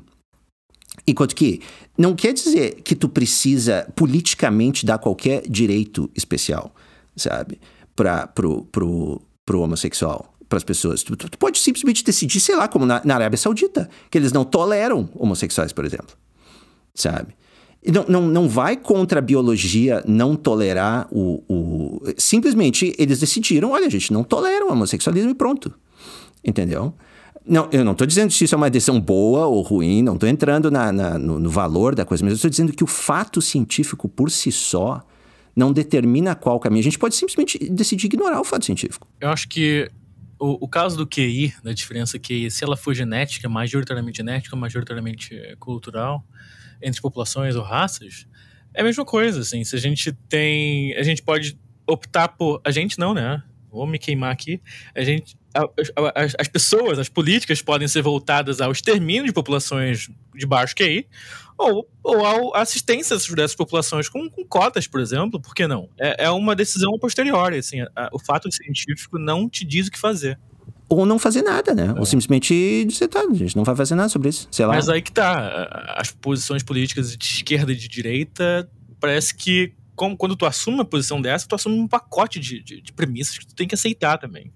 E aí eles acham que, por exemplo, a, os esquerdistas. Eu, eu, sou, eu sou de centro-esquerda, assim, mas eu absolutamente não concordo com esse, essa, essas posições. Mas, por exemplo, alguém de esquerda discorda absolutamente de que homens são mais naturalmente agressivos por razões que não são culturais, ou somente culturais. Discorda, sei lá, de, de que mulheres elas são elas são menos propensas a perseguir carreiras de alto risco e, portanto, alto, alta remuneração também. Eles discordam de uma base biológica para tudo isso. Mas eles, eles, eles concordam com uma base biológica para a homossexualidade. E eles discordam de uma base cultural para a homossexualidade. Então, o critério da, de uma posição política, como ela vê a ciência, é que a ciência ela precisa ser analisada pela ótica da própria posição política e não da, da evidência da, uh, apresentada pela, uh, pela ciência questão. É uma, é, uma, é uma confusão muito, muito clássica, assim, com tudo, né? Desde, desde o início da sociedade, quando os caras dizem até que o, o como é que era o Pythagoras, né? Ele tinha um culto lá e, e, quando ele descobriu o teorema, alguém descobriu o teorema de Pythagoras, como era era uma coisa assim, ah, não, não pode, era ia contra, assim, era uma coisa meio que horrível contra o porque o pitagorianismo era um, era um culto, na verdade, né? Era uma coisa de culto aos números e, e tudo mais. E diz que um, porque o teorema de Pitágoras dá a, a margem para descobrir os, os números irracionais, né? E aí tu tem um número irracional, tipo, que, que número é esse, cara? Sabe? Que, que isso vai contra a nossa ideologia. E os caras parece que perseguiram o cara que descobriu e tal. Que doideira. O negócio que a gente aprende na escola, tem toda essa história doida, né? A natureza humana é isso, né? No final das contas, é, é, é colisão de grupos, assim. A gente nem... Que nem um artigo que, que saiu do da Corey Clark e o Bovnegard, eles falam que, que o tribalismo é a natureza humana e nenhum grupo está imune aos vezes de grupo, nem o nosso. Inclusive, deixa, deixa, deixa eu comentar um, um, um caos que aconteceu comigo nesse. Eu tive minha regência uh, há uns dois meses e eu falei sobre o Pampa. Tu é gaúcho, tu, tu conhece o Pampa. Famoso, sim. Nosso querido Pampa. e aí, era para falar, a proposta da professora, que, que da aula era pro sexto, sétimo ano, sexto ano do, ensino, do ensino fundamental. A proposta era a gente, eu e meu grupo, cada um ficar com um bioma e comentar sobre a perda de biodiversidade nesse bioma. E eu, tá, legal, deve ser a mesma coisa de sempre, né? Agronegócio, uh, não sei o quê. E eu acho que ela também esperava que eu falasse dessa forma. Só que o Pampa, ele é muito peculiar, assim, nesse quesito, tu deve saber disso. Porque o Pampa, ele, ele tinha megafauna na pré-história. Essa megafauna ela sumiu assim que o continente sul-americano foi colonizado. E por quem? Não foi por homem branco. Foi por proto-indígenas, os povos que dariam origem aos povos nativos hoje. Então, a gente tem uma, uma carência da fauna nativa do Pampa hoje em dia. E, e como é que o Pampa sobrevive sem uma fauna que coevoluiu? Uh, como é que a flora sobrevive sem uma fauna que coevoluiu com ela. A gente tem a pecuária, que é a introdução do gado pelo homem branco. Então é uma relação que quebra um padrão uh, visto em escolas, visto na universidade, em ciências humanas, que é colonizador mau e indígena bonzinho. A gente tem esse tipo de, de bom selvagem ecológico também, que é, é ecológica noble savage. Tem um termo específico para essa discussão e essa visão de mundo.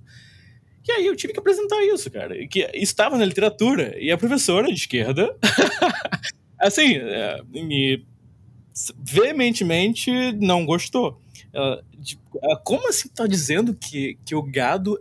É, como assim, primeiramente, como assim tu tá dizendo que tu leu que o, o, a megafauna foi extinta e o que mantém a biodiversidade do Pampa hoje é a pecuária? Como assim? A gente a gente aprende que os gases do efeito estufa são responsáveis, uh, responsáveis, por, responsáveis pela mudança climática. Isso vem da pecuária. Aí tive, tive que explicar para ela que a agropecuária é diferente de pecuária tradicional, que no Pampa tem todo um lance de, de, de população tradicional que também, só que não é indígena, são populações tradicionais do campo que fazem. É o gaúcho? Sim, o gaúcho, exatamente, a cultura gaúcha, que fazem o, o manejo rotativo do, do, do, da pecuária, dos gados, e que, que não, tem, não tem o mesmo, não tem o mesmo uh, impacto ambiental que tem a agropecuária, que é tu desmatar um campo, plantar soja e botar o boi para comer.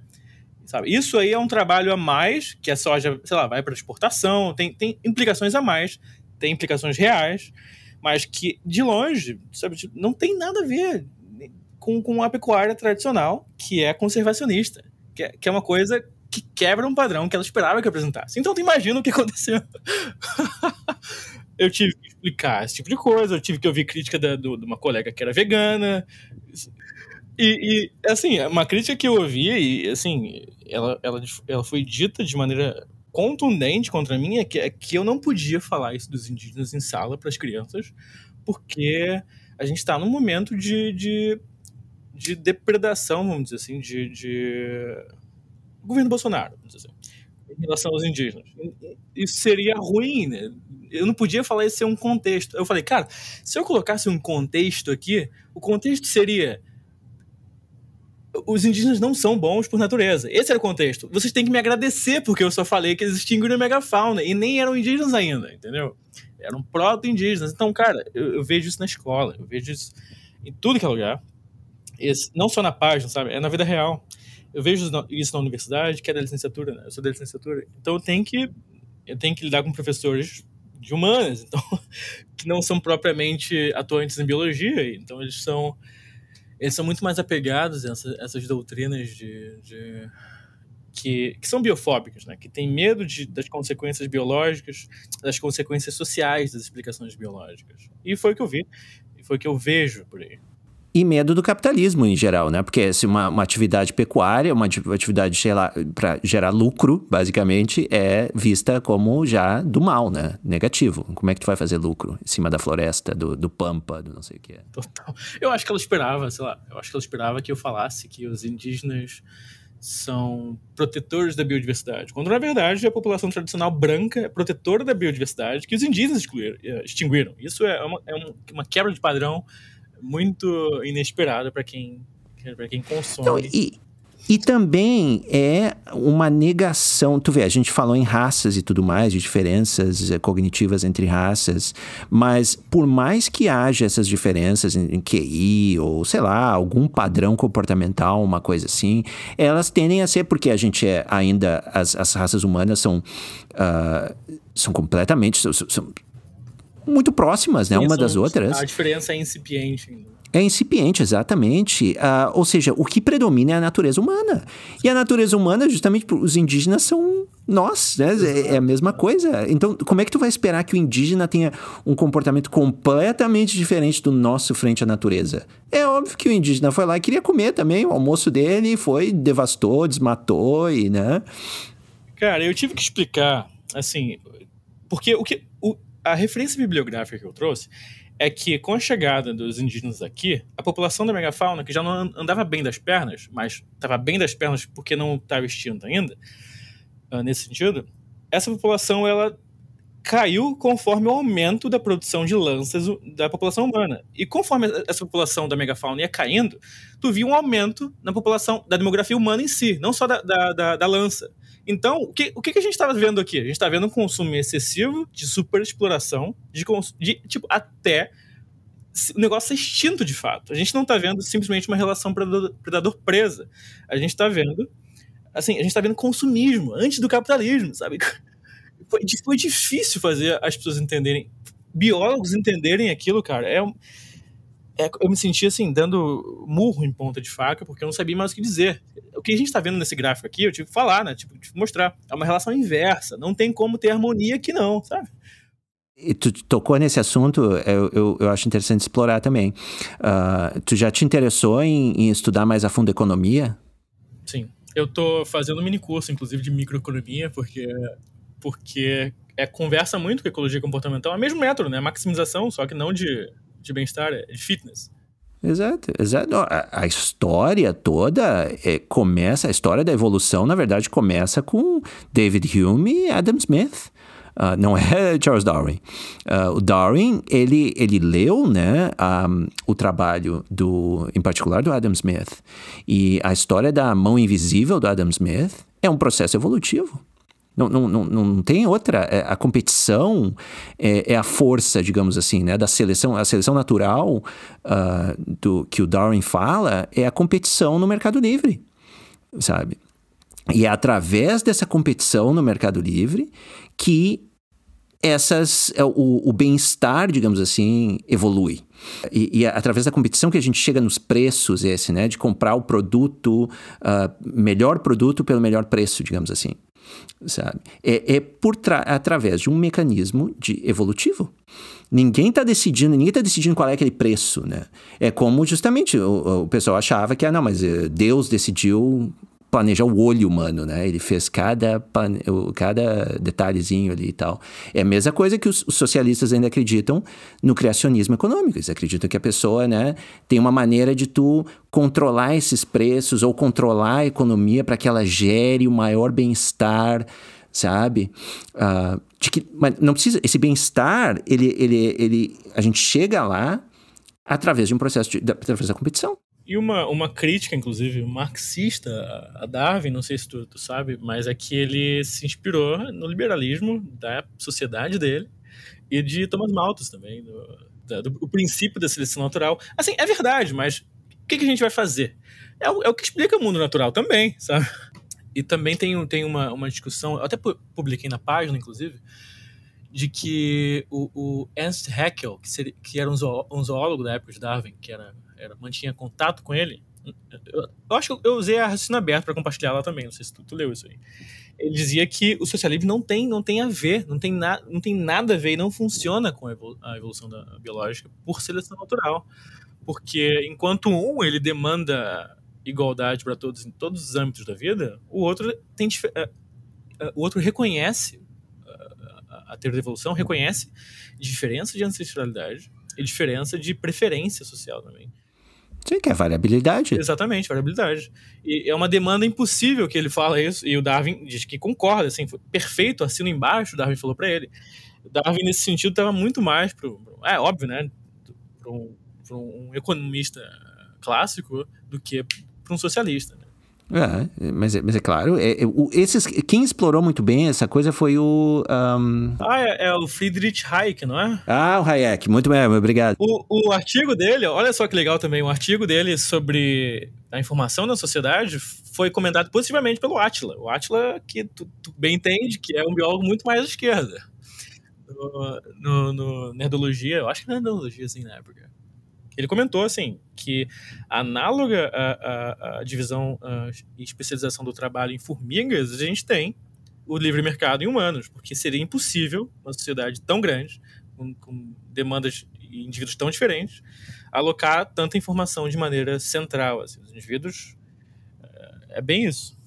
É, é interessante que ele talvez não tenha absorvido muito bem toda a, a, porque até é uma coisa que eu eu já expliquei até naquele meu primeiro podcast que eu uh, eu vim dessa dessa coisa também eu era socialista digamos assim porque eu li Russell eu li esses grandes caras aí e eles eram tudo socialista mais ou menos né? foi aos poucos foi quando eu comecei a, a estudar sobre economia que eu vi que ah não para aí Peraí, tem uma coisa que é uma coisa bem errada aqui nesse meio. E foi Hayek, basicamente, que, que me abriu os olhos. Foi, foi basicamente Adam Smith, mas Hayek foi o que melhor fez essa conexão com a, com a evolução, com a evolução biológica. E isso eu acho interessantíssimo, porque é, é, Hayek falava sobre memes antes do Richard Dawkins falar sobre cunhar esse termo sabe? Mas ele já falava, ele, ele tinha um conceito de memes, estava ali, ele dizia, olha, essas, essas coisas, a própria a ideia da família, ele dizia, pode ser que o ser humano não seja mesmo uh, monogâmico, família monogâmica, coisa assim. Porém, ele disse, do, com essas novas, com, com o aumento do número da sociedade, né, aumento do número de seres humanos e o, o comércio, essa estratégia comportamental da monogamia, da família nuclear monogâmica, é talvez foi a que melhor proporcionou sobrevivência. Sabe? Foi que foi as, as pessoas que, que, se comportaram dessa maneira deixaram mais descendentes nesse contexto de não mais no contexto tribal, mas no contexto da sociedade aberta, né, da sociedade gigantesca, com comércio e tal, tudo mais. Porque é uma outra dinâmica, isso, isso que a gente estava falando, né, do Human Zoo, é uma outra é um outro ambiente que a gente está agora. A gente não está mais naquela tribo de 100 pessoas no meio do mato e o único contato que a gente tinha com uma outra tribo era, sabe, uma vez a cada 100 anos. Uh, então, uh, ele diz justamente isso. E, e, pode ser que, então, justamente o conceito da, da família, o conceito de propriedade, que se, são memes, ele não dava essa palavra, mas seria assim: é um comportamento que evoluiu porque ele nos proporcionava maior descendência, deixava mais descendentes. Evoluiu culturalmente nesse caso, né? Evoluiu culturalmente. Culturalmente, culturalmente. Ele não é genético, digamos assim, mas ele, ele, ele se perpetua porque as pessoas que adotam esse comportamento e transmitem ele, né, de, de verbalmente, culturalmente, acabam tendo um maior sucesso reprodutivo. E, e o maior sucesso memético também, porque as ideias familiares tendem a se repetir uh, uh, paralelamente às, vamos dizer, ideia genética, ao código genético que é passado pelos uhum. filhos. Mas Isso. é exatamente assim. É para onde vai a pesquisa hoje em evolução cultural, se tu me perguntar. Exatamente por esse caminho, assim. Claro que envolve instituições religiosas também e tudo isso. Mas a ideia é que uh, as ideias evoluem uh, paralelo aos genes. A, a, memética não vingou tanto assim, de aquela analogia toda. Mas a, a ideia hoje é que as instituições, elas, elas caminham ao lado das nossas propensões evoluídas e, e, e, se combinadas assim, de maneira mais ou menos, vamos dizer, certa, tem, tu tem mais uh, uh, estabilidade social do que teria em outros arranjos. Assim, é exatamente isso que ele falou aí, como se eu entendi bem. Agora, eu nunca vi, eu nunca vi ele sendo citado diretamente. Por quê? Exato, exato, exato. Por quê? Porque existe esse, esse quiasma, essa, essa rachadura assim, gigantesca entre biologia e economia, que não deveria existir. Sim.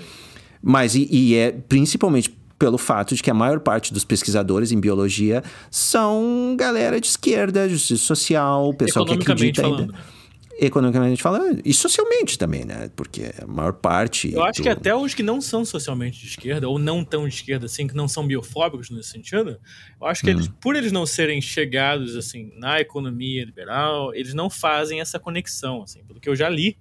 Hum. Porque também, né, a gente teve lá o spencerismo, que é o darwinismo social, tem, tem uma hum. certa. Uh, tem um, é, é, eu acho que é um assunto tão espinhoso quanto raça, tu fazer a associação. Então as pessoas têm, memeticamente, elas têm medo de entrar por essa carreira e, e não, não vingar na vida. Não sei. Inclusive, já, falando nisso, ah, eu, eu vim a conhecer a influência de Hayek no, na biologia comportamental porque comentaram na página. Mandaram no inbox, ó, tem um economista tal que fala muito disso que vocês estão falando, só que ele nunca é citado. E eu, eu realmente, eu fui atrás e, e é, é, verdade. Só que eu ainda não tive tempo de, de ler Hayek. Eu tô lendo, eu ainda tô, né, fazendo IC, eu tenho que ler a graduação, Obviamente, que ler o é.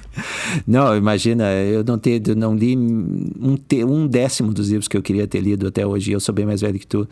Mas não. Muito é, esperançoso isso para mim, muito obrigado.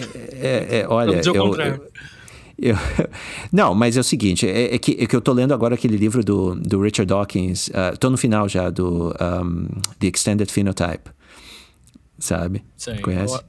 nunca li também, mas é um livro a famoso, tese assim. É fa famoso, mas é que agora a gente já. Essas ideias na época que ele publicou era, era novidade, né? Agora já é pop science, assim, já todo é, mundo já conhece. Já tem ela intuitivamente. Exato, Quando exato. lê algum, alguma coisa, já sabe.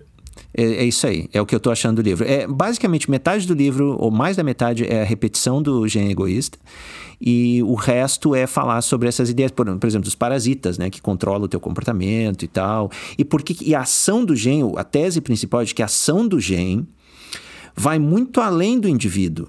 O, o, tu vê que a maior parte dos geneticistas falam em fenótipo, fenótipo como uma expressão do gene no indivíduo, né? Eles não vão além do como se o indivíduo fosse a, a, a fronteira do gene, mas não é é, o, o, o gene exerce influência em outros indivíduos, na verdade. O meu gene pode exercer influência, e aí ele fala dos, dos parasitas, por exemplo, né? Que um parasita exerce influência. O parasita, o gene do parasita está dentro do parasita. Mas ele influencia o comportamento do corpo que está sendo parasitado. Então, por exemplo, tem aqueles, o gene né, daquela aquela lesma que o, o, parasita da lesma que faz a lesma brilhar as antenas, sabe? Que, que e aí vem um passarinho e come, porque vê que as antenas estão brilhando, é, atrai o passarinho, e o passarinho come. Por quê? Porque o parasita só se reproduz dentro do, do estômago do passarinho. Então, o gene que está dentro do parasita está controlando o comportamento da lesma. Entendeu? Então, o fenótipo desse gene, na verdade, vai além, por isso que eles chamam de extended phenotype, vai muito além do, do, do, do corpo do parasita, vai afeta o corpo do bicho que está sendo parasitado. E, e o, o, o, beaver, né? Como é que é o nome do o castor, uh, por exemplo, que constrói a sua uh, o seu lago artificial, né? E tudo mais. Ou seja, ele está tendo né? é a barragem poderia ser considerada o fenótipo que está dentro do gene do, do corpo do castor. Então, é por aí. E ele, e ele comenta, ele fala sobre a questão do, do da seleção de grupo, porque é, é que a, a, o problema com a seleção de grupo é, é, sutil. É que os caras, os caras acham que assim que, que existe a, o grupo como se fosse a unidade do gene. Né? Ele, ele, o, o, como se fosse uma unidade. O grupo é, inteiro está é, sendo selecionado. Isso, isso, como se fosse uma unidade, exatamente. E, e, e o, o, Dawkins, desde o Gen Egoísta, ele argumenta, que eu acho com razão, que a unidade é o gen. Quem é egoísta na situação é o gen. Então, tudo tem que ser visto do ponto de vista do gen. Então, não é que aquele gen, a influência do gen pode ser no grupo, ela, ela vai ter uma influência, né? Ela vai gerar, fazer com que os, os os indivíduos que carregam esse gene se unam mais ou coisa assim. E aí, esse gene, então, pode ser que seja uh, beneficiado, digamos. Então, ele vai deixar mais descendentes. Mas ele continua sendo do ponto de vista genético. Sim. Enquanto que o pessoal do, do, do, do, da seleção grupal acha que, não, mas é o grupo, entendeu? É, é, é o grupo que. A, a, variabilidade é grupal, então a unidade de seleção seria o grupo, uma coisa assim. Eu acho que para os dois estão certos, mas eu, eu, eu, tenho uma tendência a ficar mais do lado do, do gênero egoísta, porque a seleção de grupo ela tá atuando mais em, em, em sobreposição de gerações. E, por exemplo, uh, quando tu fala em, em comportamento em egoísmo genético, em seleção genética, a gente imagina um grupo em que todos têm a mesma idade, em que todos são selecionados igualmente. Agora, quando a gente fala de seleção de grupo, visando também a seleção genética, a gente pode falar de sobreposição de gerações, mais velhos e mais novos, uh, uma, uma, uma, certa demografia que, que, reprodu, que, reproduz, né, que são os machos e fêmeas adultos, os filhotes, a gente também, agora, a gente, tá, o diferencial aqui é que a gente fala de comportamento social também. Então, permitindo a aprendizagem, a gente não precisa falar de, exatamente de uma seleção de grupo como uma unidade, a gente pode falar de seleção de grupo com egoísmo genético, porque quando, conforme a gente tem uma aprendizagem social, é permitida pela, pela sobreposição de gerações, a gente tem uma tendência à, à gregariedade, em, de maneira que os indivíduos que melhor uh, assimilam um determinado comportamento pró-social, eles tendem a, a se comportar, uh, tendem a deixar mais descendentes. E essa tendência ela é passada naquele agregado de indivíduos. Então, não necessariamente o grupo inteiro, uh, como uma unidade, está sendo, está sendo selecionado. Mas aí é claro, a gente tem um limite em uma população natural de maneira a gente nunca vai ter um número X de indivíduos mais do que aquilo ali sendo se, uh, evoluindo por esse mecanismo e sendo estável. São estratégias que, que obedecem a um limite de evolução, né, de estabilidade evolutiva e podem e são mais ou menos evolucionáveis, vamos dizer assim. Uhum. Para dizer estáveis. Isso, mais ou menos estáveis uh, evoluem com mais ou menos estabilidade. Agora, Sim. quando, quando é, o comportamento social ele evolui para uma cultura mais, mais cumulativa, e aí alguns teóricos uh, evolucionistas vão dizer que isso é, é um traço muito mais humano, ou quase que exclusivamente humano, do que não humano, aí que a gente tem uma seleção de grupo verdadeira, assim. Aí que o comportamento coletivo, a cultura em si, ela pode afetar a genética, e aí o, o, grupo passa a ser mais uma unidade. Mas esse assunto ele envolve muita modelagem matemática, então, assim, é um, é um buraco. Assim. Ele, ele, ele, filtra muito quem pode ler esse, esse, esse, essa literatura, citar essa literatura e discutir essa literatura. Por isso que é a literatura que menos é criticada, porque ela, ela, ela, ela, ela se debruça mais em modelos matemáticos do que alegações sobre o que o modelo quer dizer. É, sim, sim. Não, e é, e é, uma, é uma questão completamente, assim, é só dos especialistas mesmos, né? Não, é, não é uma questão de divulgação científica, vamos Exato. dizer assim, sabe? Não sei se tu acha que é, é relevante. Eu já vi um pessoal, até no, no teu grupo, aquele que faz, assim, um, tem os defensores do comportamentalismo, e tem os defensores do, do ponto de vista mais do Franz de Waal, Já li uns livros dele, do Franz de Waal. E ele tem essa pegada de dizer o seguinte: olha, uh, colocar o comportamento animal como uma coisa mais consciente, uma coisa mais racional, uma coisa mais, sabe, menos mecanizada, digamos assim. E enquanto que o behaviorismo é acusado de ver tudo como mecanizado, como mecanístico, assim, é uma coisa, né, ninguém parou para pensar em nada, é tudo reflexo, é tudo aprendizado automático, uh, não existe consciência. É bem e, mais fácil, e... né, falar um negócio desse, porque a gente não pode medir a consciência diretamente. Mas todo mundo sabe, é. porra, é óbvio que o animal, ele tá pensando, o animal, ele, ele sabe... Eu acho que nenhum hum. behaviorista, ele, ele, ele nega isso de maneira explícita. Ele só desenfatiza esse tipo de coisa. Mas o Deval, ele, ele é um etólogo. Ele, ele vai defender a sardinha e aquela coisa. Sim. Toda. Eu acho que ele, na minha, minha opinião, quando eu li o, um ou dois livros dele é que ele realmente, ele, eu acho que ele puxa um pouco demais a brasa para essa sardinha, porque tem comportamentos, e isso a gente vê agora com a própria inteligência artificial, né? Esses, esses uh, excelentes uh, algoritmos aí de aprendizado de máquina, o GPT, esse, o AI, que é, é linguagem e tudo mais, uh, comportamentos que a gente dizia, mas isso é altamente inteligente, e eu posso te dizer com 100%, eu tendo mexido já em algumas coisas dessas de aprendizado de máquina, que não tem nada inteligente ali atrás, entendeu? É puro aprendizado, da, da maneira bem clássica skinneriana, sabe? Então, tipo, eu acho que ele às vezes tem uma. Porque tinha aquele medo, que é verdade, uh, na psicologia ficou muito comum o medo a um, antropomorfizar né, o, o, o comportamento animal de dizer, ah, não, mas isso aí, o, o animal, ó, oh, o bicho quer, ele tá, sei lá, sentindo saudade, ou ele tá, sei lá, sabe, coisas assim.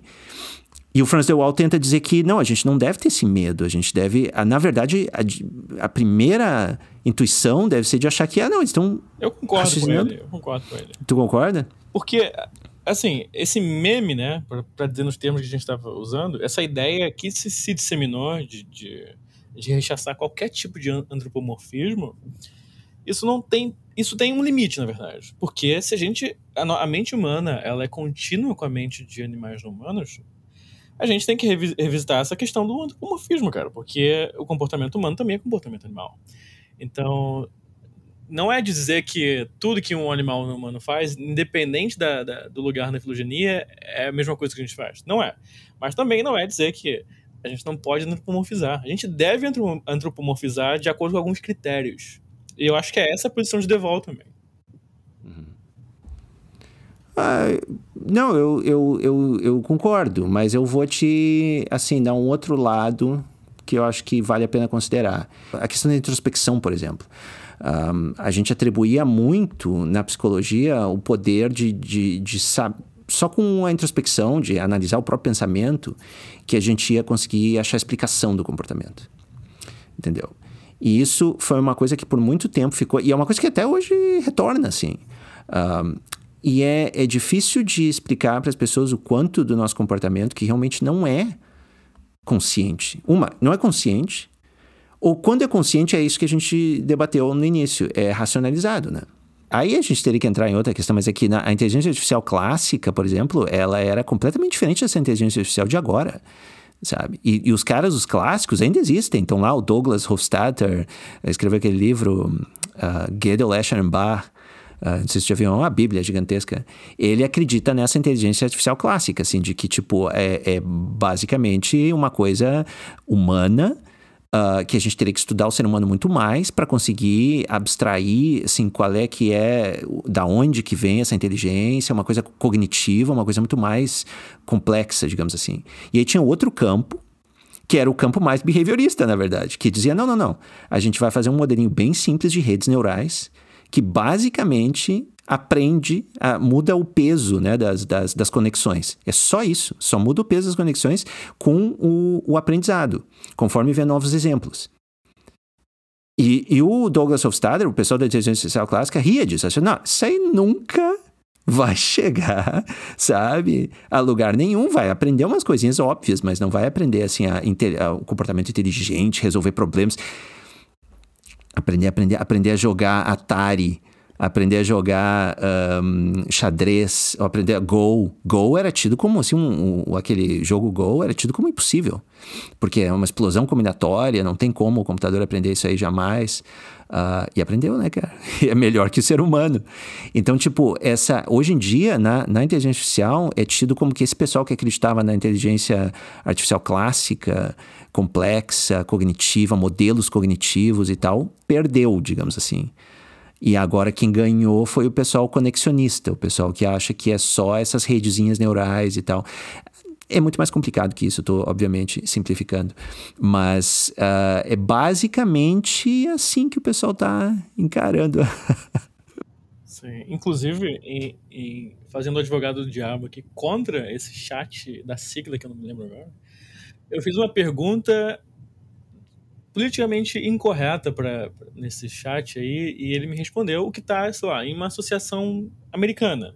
Que a pergunta foi: existe contágio social de indivíduos trans, transgêneros ou identificados como? Aí, tipo, não existe por que isso, e por que isso, e por que isso. Uma resposta que eu encontraria exatamente no, numa associação americana, que é uma associação culturalmente localizada, que era o contrário do que eu queria, porque eu fiz uma pergunta de que ao contrário do que a gente vê na, nos Estados Unidos, não sei a tua opinião sobre essa questão, mas ao contrário do que a gente vê nos Estados Unidos, que indivíduos que se identificam como transexuais ou transgênero, eles acham também que o sexo deles é igual ao gênero dele, deles. Porque, por exemplo, eu, eu nasço uh, do sexo masculino. Eu não nasço de verdade do sexo masculino. Eu sou assinalado como do sexo masculino ao nascer. Aí, então, quando eu viro uma mulher transgênero, eu tô virando também uma fêmea essa noção ela é exclusivamente americana e ela é super moderna. Assim. Quando a gente vai em uma cultura tradicional em que existem transgêneros também, eles não se reconhecem como do sexo oposto. Eles são, por exemplo, homens transgêneros numa, numa, cultura da Nova Guiné. Existem, mas eles não acham que são fêmeas. Eles sabem que são machos assumindo um papel de gênero feminino. E tem toda uma questão que absolutamente diferente aqui. Só que a inteligência artificial, isso está na internet, isso está em artigo científico a inteligência artificial não, não, não me deu uma palhinha disso. Ela me falou, parece que uh, a inteligência foi, o algoritmo está mais programado para um consenso uh, e não para um, um, consenso que não seja parte de, de, de algo mais politicamente aceitável. Sim. Sabe? Então a gente deve esperar também certos vieses. Com certeza. É, o que eles estão dizendo. Bom, o, o fato é que ele é treinado com os dados da internet, basicamente. Uh, então, e tudo depende do, dos dados que tu, que tu alimenta o algoritmo, entendeu? Se ele, se ele não tem dados suficiente, o resultado vai ser enviesado. Uh, mas outra coisa, e acho que isso é mais próximo do que tu está dizendo, é que parece que teve, além do treinamento, com os dados da internet, teve intervenção manual em alguns tópicos, porque era tópicos sensíveis. Ah, manual de, de, dos criadores ou hard code, exato, exato. Parece é o que alguém é o que tem sido dito assim, de que foi posto em algumas. Bom, se levanta essa hipótese, ninguém tem provas até então, de que. Porque é, é justamente isso que está dizendo. Uh, ou os dados já são tão enviesados na internet que a maioria já está uh, ah, propondo essa visão de sexo aí que tu acabou de falar, ou eles colocaram hard code, colocaram certos tópicos que tem que ter um certo, uma certa resposta. Entendeu? Então, qual é, é qual é a hipótese aí mais né, plausível? Não sei. Beleza, cara. Me diz então como é que tu, pessoal que quiser. Eu sei que tu tem a página da Eto. Uh, é só tu que tá agora coordenando ou tem mais gente? Então, agora sou só eu. Só eu sozinho. Tem um colega agora, o Mário Gomes, mas ele fica mais nas matérias. O Facebook tá boicotando legal o site, então eu só fico postando sozinho mesmo lá. Ah, mas, mas você tem bastante seguidores, né? Com é, quanto é que tá? dá, dá trabalho aquela porra. E o pessoal não dá retorno financeiro, não. Tipo, ah, não, apoiem a divulgação brasileira, eles é. não dão, não, não adianta. Esse é difícil, cara. Esse é muito difícil. É, mas, mas vocês têm. Mas assim, o, o ponto, o, ponto que faz a diferença, que eu sempre notei nesses sites de divulgação científica, é.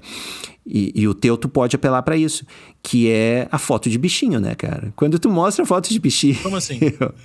foto de bichinho é o que mais tem. Uh, uh, como é que se diz? É que nem foto de gatinho, né? Ah, de coisa, coisa boba, assim, né? Fácil de É. querer. É, a- a simplesmente a foto de bichinho é uma questão assim é, humana, né? Da gente é o que mais dá like, é o que mais dá curtida, compartilhamento. Isso, foto de sei lá planeta, ah, né? Aquelas coisas do Carl Sagan, aí bota um planeta bonito, pálido ponto azul, não sei o que o Saturno e tal. Não, eu, eu, eu não tô criticando, eu tô dizendo que isso é a é- é- digamos assim, se tu sabe jogar com isso, tu tem uma boa técnica, entendeu? Para conseguir seguidor, atrair um público que, se fosse só ficar na fotinho ia ser ruim, mas tu não fica, obviamente, tu, teus posts são bem completos e tudo mais. Então, tipo, tu pode jogar com essas duas coisas, tu tem esse- essa facilidade que outras páginas, por exemplo, de divulgação não, não tem. Eu acho que a minha, em particular, a Raciocínio Aberto, tem, tem um pouco dessa dificuldade, porque às vezes eu posto foto de bichinho também, mas ah, como é, outras questões também envolve, né, é um, um pouco mais amplo, digamos assim, o repertório, é difícil de conseguir uma, um alcance tão grande. É isso que eu quero dizer. Tu não acha? Sim. A- Acho que tá certo e, e- faço muito uso dessa, dessa jogada, porque de vez em quando eu coloco uma, uma coisa muito simples e muito de muito, muito fácil de gestão intelectual. Que é, sei lá, eu Uhum. botei uma foto de uma, uma- uma mãe humana com um gorila filhote. Eu coloquei isso. Isso, exatamente. E aí É. deu bastante like, foto de Ah. passarinho também, só que não dá, né, pra ficar só assim. E aí, e, e quando eu coloco isso, não tem como colocar pra contribuição financeira embaixo, porque não tem conteúdo. Não, e aí, como é, o que que faz? Pois é, pois é. Mas tem essa. Mas, mas tá, tá, tá, tá crescendo. Eu pretendo ah, usar essa, essa página pra motivos mais profissionais no futuro, mas não sei o certo. Sim, sim. Não, beleza. E e se, então, se- sigam a tua página. Tu tem conta no Twitter também? Eu fiz a, a, pra página, é o mesmo Ah. arroba, é o Edo Sócio no Uhum. Twitter, só que também tá engatinhando. Ok. O Twitter ele é muito limitado, não sei. Não, não- É, não o Twitter é só naqueles caracteres ali. Eu escrevo uh, threads, né? Os fios. Ah, mas aí também, quem é que vai ler tudo aquilo, né? Exatamente. Pois é. E o Instagram também, que é o mesmo arroba, Sócio. Ah, também tem no Instagram. Ok, beleza. Então. No Instagram seria perfeito também, porque daí é bastante fotinho, né? Tu bota as fotos ali. É, tá, movi tá mais movimentado do que o Twitter. Mas o pessoal lá, quiser seguir, sigam. Isso. Eu tô notando que tem um pessoal. E, e é até mais interativo que o Facebook, eu tô achando, porque tu tem os stories e o pessoal colabora mais nas stories. Não, o problema eu acho que ao, ao passo que se tu olha agora tua página se tu quiser, tipo, tu vê Uhum. a quantidade de interações por postagem e compara essa quantidade com o número de seguidor. É mais ou menos pareado assim. O que quer dizer? Isso isso tá dizendo pra gente que a mesma pessoa que te segue tende a curtir o que tu tá que tu tá postando. No Facebook não. Ah, parece que, que no Facebook, aliás, tu tem um descompasso maior, mas tu não pode concluir que é porque tu tem um alcance menor. O alcance é maior, só que as pessoas que veem aquilo ali não são as mesmas que curtem a tua página. É. Então a maioria, tipo, eu tenho, sei lá, 125 mil pessoas ah, seguindo, mas eu não Uhum. passo os 2 mil por postagem. sim. Porém, quando tu vai ver o alcance, ele é muito grande. Só que as pessoas não, às vezes não, não fazem nada no Facebook. Já as do, do Instagram, nada, é. elas fazem tudo, elas curtem, elas Isso. tendem a sempre interagir. E eu acho que. Eu, essa é a minha eh, suposição, eu não, não tenho certeza, mas eu acho que muitos desses seguidores no Facebook são contas ou contas inativas, ou aquelas contas que criaram conta fantasma, sabe? Fake, coisa assim. Talvez. Ah, porque teve, teve um problema, o Facebook é uma das mídias, se não a mídia social mais antiga, né? E teve toda aquela época onde eles não cuidavam muito, teve várias, várias questões. Ah, então acho que tem muitos dos likes na minha página, por exemplo, que, porque não pode ser, sabe? Também eu not- noto a mesma coisa, são muitas. eu- a minha página é muito menor que a tua, tem o que? 30 mil, nem isso, 28, 29 mil, uma coisa assim. Ah, mas não pode ser, a interação é muito baixa para esse número de, de pessoas, entendeu? Então, é, muitos desses seguidores aí eu acho que não, não existem, não é real. Não, eu, eu acho que esse descompasso acontece mesmo. Só que, como o, o Insta- o Instagram é compacto, as informações são sempre bem curtas e de fácil acesso, tem pouca coisa pra fazer. São perfis que tu entra no perfil e é isso, comenta e bota no stories. Agora, o Facebook tem várias opções, então as pessoas elas podem ver aquilo, aquele tipo de coisa ali que tá postando, mas elas não vão uh, interagir necessariamente. E aí, essa é a minha hipótese pessoal. que elas. Aí que tu vai ver, vai ter o descompasso no, Facebook que tu não tem no Instagram. Pode ser. Eu, eu fiquei com essa impressão porque nos stories, às vezes eu publico o mesmo stories no Facebook e o mesmo no, no Instagram, né? Tu pode col colocar nos dois. E aí eu fiz uma esses tempos que era pergunte-me o que você quiser, ou uma coisa assim, pergunte-me algo. Tu fez isso ah, usando a raciocínio aberto? Isso, é. Mas no Instagram e no, e no Facebook. Uhum. No Instagram eu recebi várias, vários comentários. E, e na conta do Instagram tem o quê? 200, 300 seguidores, uma coisa assim. É isso, super pequena. Sim. E enquanto no Facebook, com 28 mil, nenhum, cara. Nenhum mas, mas, é possível fazer esse tipo de, de interação no Facebook? Ela, ela é não é possível. é exclusiva do, do Instagram? Não, é possível fazer um story lá no, no coisa que também ah, tu bota um sticker daquele, né? Pergunte-me então algo. Dá, dá pra fazer também. Eu fiz nos dois e testei. Como é que pode? Um descompasso tão gigante desse. Sim. Mas, enfim. Vou testar isso, inclusive. Eu não sabia. faz, faz. E, e, não tinha pensado nisso, achei que só jovem fazia esse tipo de interação, mas uma, uma página chamada Raciocínio Aberto fez isso. Viu? Eu fiz, cara, eu fiz. Não, porque é legal, tem, tem perguntas e o pessoal interage mais, tem, tem é interessante, né? Um, mas no Facebook não tá. Facebook tem bastante comentários. Cada vez que tem um post, né? Geralmente tem comentários. Qualidade dos comentários às vezes varia, né? Mas é, isso é, é, bom, eu gosto de ver os comentários, eu leio. Então, por isso até que às vezes eu, eu, bloqueio umas pessoas, porque eu acho que tem que manter um. Pelo menos comigo, né? Eu não vou policiar os outros, a interação entre os outros, mas uma interação comigo, eu se a pessoa abaixa o nível, eu bloqueio, porque eu acho que, sabe. Eu não é era assim, de... mas uh, depois que eu vi que tu faz isso e vi que tem boas razões para fazer isso, eu passei a fazer também, porque, porra, tem alguns membros que não tem não, como aturar, não.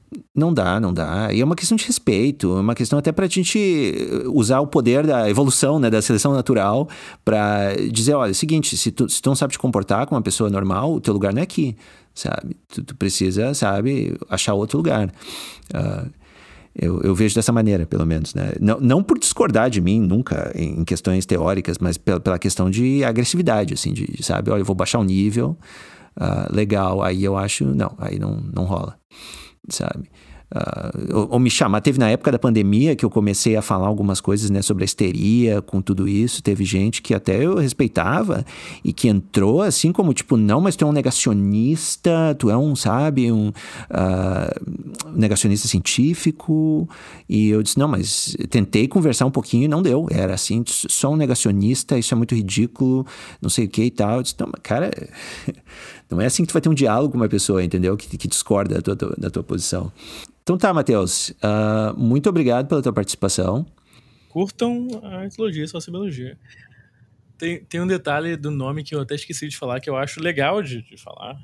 Tu pode colocar depois se quiser, mas o nome. Assim, ninguém usa sociobiologia direito na literatura científica hoje, mas ela se disseminou como antropologia evolutiva, como psicologia evolutiva e como ecologia comportamental e áreas, áreas afins. Só que o nome, não sei se você sabe, o nome ele é político, assim, etologia e sociobiologia, porque ele no periódico uh, Ethology and Social Biology, ele, ele teve que ser mudado por questões políticas. E eu escolhi propositalmente esse, esse nome para colocar na página por, por essa questão, sabe? Porque eu queria uh, repetir a, ambição de tábua rasa, assim, queria comentar sobre essas questões, não queria fugir delas. A, a, o, periódico de, o periódico de mesmo nome, ele se chama hoje Evolution and Human Behavior, entendeu? Então teve, teve uma mudança porque os caras, tem um artigo sobre isso, de 2006 inclusive, porque os caras não queriam mais ser associados a, sei lá, Philip Hurston, não queriam mais ser associados a, exatamente ao, ao comportamento humano lá do último capítulo de Social Biology, sabe? E várias, várias questões que, por causa de Levantin, por causa de Gould, cara, eu acho que tem que falar de sociologia, sim. Porra, sabe?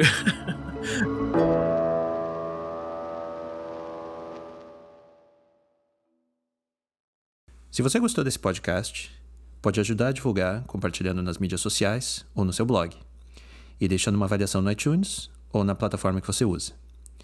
Você também pode ajudar fazendo uma contribuição pelo Apoia-se. O raciocínio aberto só existe graças ao apoio de ouvintes como você.